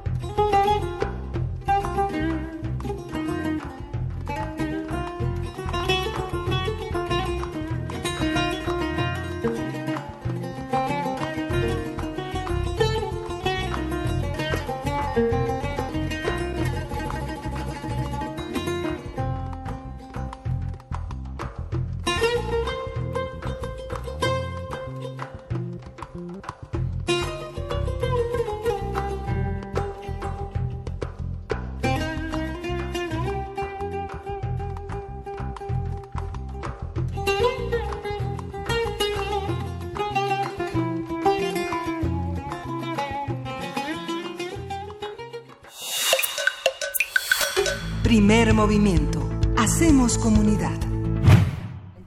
Ay, ya no les puedo contar lo que estábamos diciendo del selfie, ¿no? Que no se puede... que estábamos comentando que, que en este programa defendemos eh, las palabras en español. Pues no, todas las palabras. Todas las palabras. Que cómo diríamos selfie de otra manera. Sí. Autofoto. En aras de, de que todo... ¿Retrato? Bueno, selfie también es muy Autorretrato. popular. Se llama, se llama Digital, autorretrato. ¿no? Digital o digitalizado. Pero, pero el término como tal, ¿tiene esa traducción inmediata, autorretrato? ¿O eso es lo que nosotros entendemos que, que queda como producto Sería final? portrait, ¿no? Pero realmente es un sinónimo. Pues hay que, hay- justo, yo creo que está interesante revisar estas palabras que están en inglés, el, se vuelven, eh, digamos, otras nuevas palabras y Sí. cómo, cómo nosotros encontraríamos esos eh, símiles en, en español. Ya lo iremos conversando. Cuando uno ve, por día. ejemplo, la, la lengua vasca, la lengua finlandesa, uno, uno ve, escucha hablar láser, este, disco, eh, selfie, ¿no? Todas las nuevas, las nuevas palabras que no tienen traducción, traducción a lenguas tan viejas, ¿no? Exactamente. Tan, tan, tan milenarias, digamos. Y, qui- y quién sabe por qué llegamos a estos temas, nosotros que nos gusta platicar un montón de cosas fuera del aire, porque en realidad lo que tenemos el día de hoy, Miguel Ángel Berenice, son invitaciones. Son invitaciones. Tenemos estos temas porque no se nos acaba, lo único que se nos va es el tiempo, pero no, la cabecita sigue girando y girando en distintos temas. Y tenemos, así es, invit- invica- invitaciones. ¿eh? Mm, mm. El Venga. programa universitario de estudios de Asia y África y la Casa de las Humanidades nos obsequian una beca del 100% al curso México y Corea ante la globalización, un curso que inicia hoy a las 4 de la tarde y que se llevará a cabo todos los miércoles y jueves. Para ello hay que dirigirse a la Casa de las Humanidades en Avenida Presidente Carranza 162, ahí en Coyoacán, y pueden también comunicarse a su teléfono que es el 5554 8513 55 54 85 13 a la extensión 102 110 y 106 o también al correo difhum difhum arroba unam mx. Hay que, hay que contarle a los que hacen comunidad con nosotros que este, este curso comienza el 6 de marzo hoy y termina el 30 de mayo. Es un curso muy completo que está coordinando Nayeli López, a quien le mandamos un gran abrazo, así como todo- a todos nuestros amigos del Programa Universitario de Estudios sobre Asia y África y por supuesto a la Coordinación de Humanidades. Y eh, hoy se presentó el plan de atención a las mujeres. Ayer hablamos de una mesa sobre los refugios y justamente eh, las mujeres maltratadas y los refugios para las mujeres maltratadas van a continuar. Olga Sánchez Cordero inició Bien. y Nadine Gassman hace su primera op- aparición pública, la directora de Inmujeres, eh, con un enorme consenso en la comunidad y que da pie a esta invitación que vamos a hacer. Vamos a conversar con Yasmín Miranda Molina, ella es bióloga egresada de la Facultad de Ciencias de la UNAM y nos invita a un conversatorio Mujeres y Medio Ambiente. ¿En qué consiste, Yasmín? Buenos días. Buenos días a todos en cabina y al público que nos escucha. Pues sí, en efecto, vengo a invitarlos a, a este conversatorio que se llama Mujeres y el Medio Ambiente. Y justamente es un conversatorio que ya se lleva realizando en una segunda edición con el Centro Cultural España. Eh, en la edición pasada se llamó Mujeres en la Ciencia. Así Esta vez es. nos toca discutir sobre las mujeres y el medio ambiente. Y lo estamos coordinando junto con el Centro Cultural España y en esta ocasión con Propedregal Ciencias. Eh, nos toca hablar sobre el papel de la mujer en el medio ambiente Eh, y la idea es como generar un espacio que justamente promueva la equidad de género, porque en general hay muy pocos espacios de participación en los que sale o sobresale el papel de la mujer en la ciencia y el medio ambiente, por ejemplo. Eh, lamentablemente sigue existiendo una considerable brecha entre mujeres y hombres y hay una necesidad de alcanzar una paridad de género y al mismo tiempo del empoderamiento de las mujeres en todos los ámbitos de la sociedad.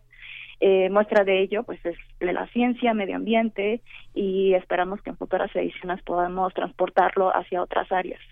Eh, en este conversatorio nos estarán acompañando grandes científicas que y bueno, eh, protectoras del medio ambiente, personas que se dedican a estos temas, eh, entre ellas Sara Barraza, eh, Leticia sí. María del Coro Arismendi, Irene Pisanti, Araceli Vargas y Hatsiri Pando.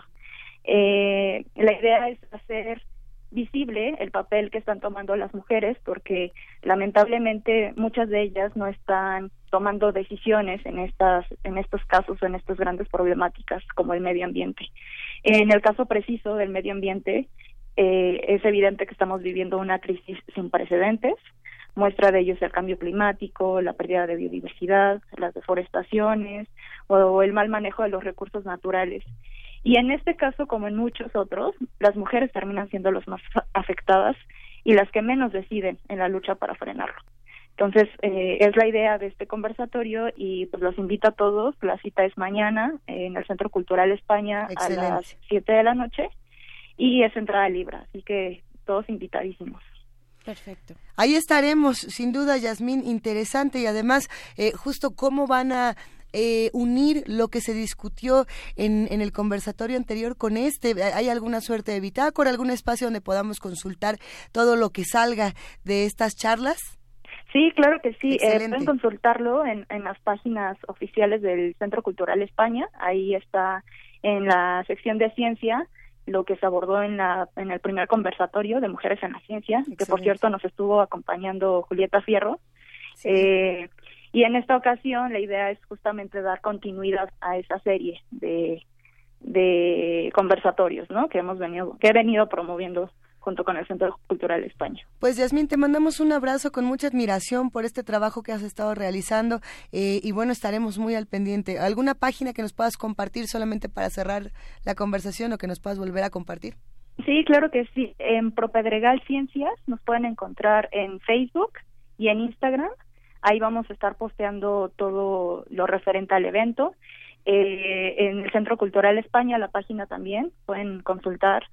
Y bueno, pues este, ahí vamos a estar al pendiente con redes sociales.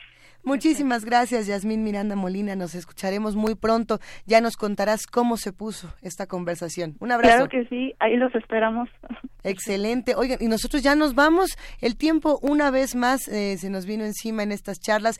Eh, hay que eh, decir que estuvimos hablando de conversatorio de mujeres y medio ambiente, de Daesh o Estado Islámico, dependiendo de cómo cada quien lo quiera nombrar. Estuvimos hablando de monstruos victorianos, de fonografías de bolsillo, monopolios en la comida, Justin Trudeau, el bueno, el malo y el feo, las fuerzas federales en Guanajuato. Ha sido un tema con muchísima información y no nos queda más que agradecerles a todos los que hacen comunidad con nosotros por habernos acompañado y por habernos mandado tantos mensajes. Así es, y solamente hacer una precisión antes de despedirnos.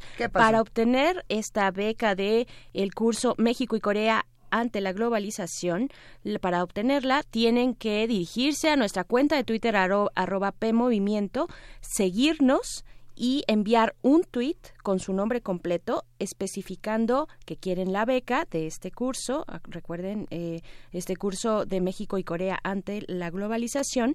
Y en ese tweet también etiquetar a la Casa de las Humanidades, que es así su cuenta, arroba Casa de Casa Humanidades. Entonces, síganos, mándenos un tweet con su nombre completo que quieren el curso y arroben también en ese tweet a arroba Casa Humanidades y así se pueden llevar pues esta beca del 100%. Excelente. Pues con eso nos despedimos, también recordando que un día como hoy, hace 90 y, 92 años, habría nacido Gabriel García Márquez. Eh, para todos los eh, lectores, los queridísimos lectores de Radio UNAM, que seguramente están esperando homenajes, transmisiones, etcétera, quédense pendientes de nuestra transmisión en el 96.1 de FM y en el 860 de AM. No quedarán decepcionados. Ahí platíquenos en redes cuál es su relato, su novela, su, su guion, su qué favorito de Gabo. ¿Cuál es el tuyo, Miguel Ángel? Si tuvieras que elegir algo de Gabo. Híjole, bueno, lo que, lo que me impactó la primera vez fue El coronel no tiene quien le escriba. Ese fue el mero mero. El primero. ¿El tuyo, Berenice? Yo, sobre todo por recuerdo, eh, la primera historia que leí fue a escondidas. Leí la increíble y triste historia de la cándida Heréndida y su abuela desalmada a escondidas de mi mamá. Eh, sí, ya lo sabes, mamá, si me estás escuchando. Yo tenía menos de 15 años y, leí esa terrible y triste historia. Y mira lo que te ha hecho. ¿Y demandaron a la abuela o no? Nos vamos. Ay, mi consentida la luz es como el agua. Este relato que además en alguna ocasión de hace unos años, eh, cuando falleció Gabriel García Márquez, lo leyó Margarita Castillo, esta voz emblemática de Radio UNAM en esta cabina. Con eso nosotros nos despedimos. Gracias, Gabo. Gracias, Radio Escuchas que hacen comunidad con nosotros. Gracias, equipo de Primer Movimiento, equipo de Radio UNAM. Nos escuchamos mañana de 7 a 10. Esto fue Primer Movimiento. El mundo desde la universidad. Radio UNAM presentó Primer Movimiento. El mundo desde la universidad.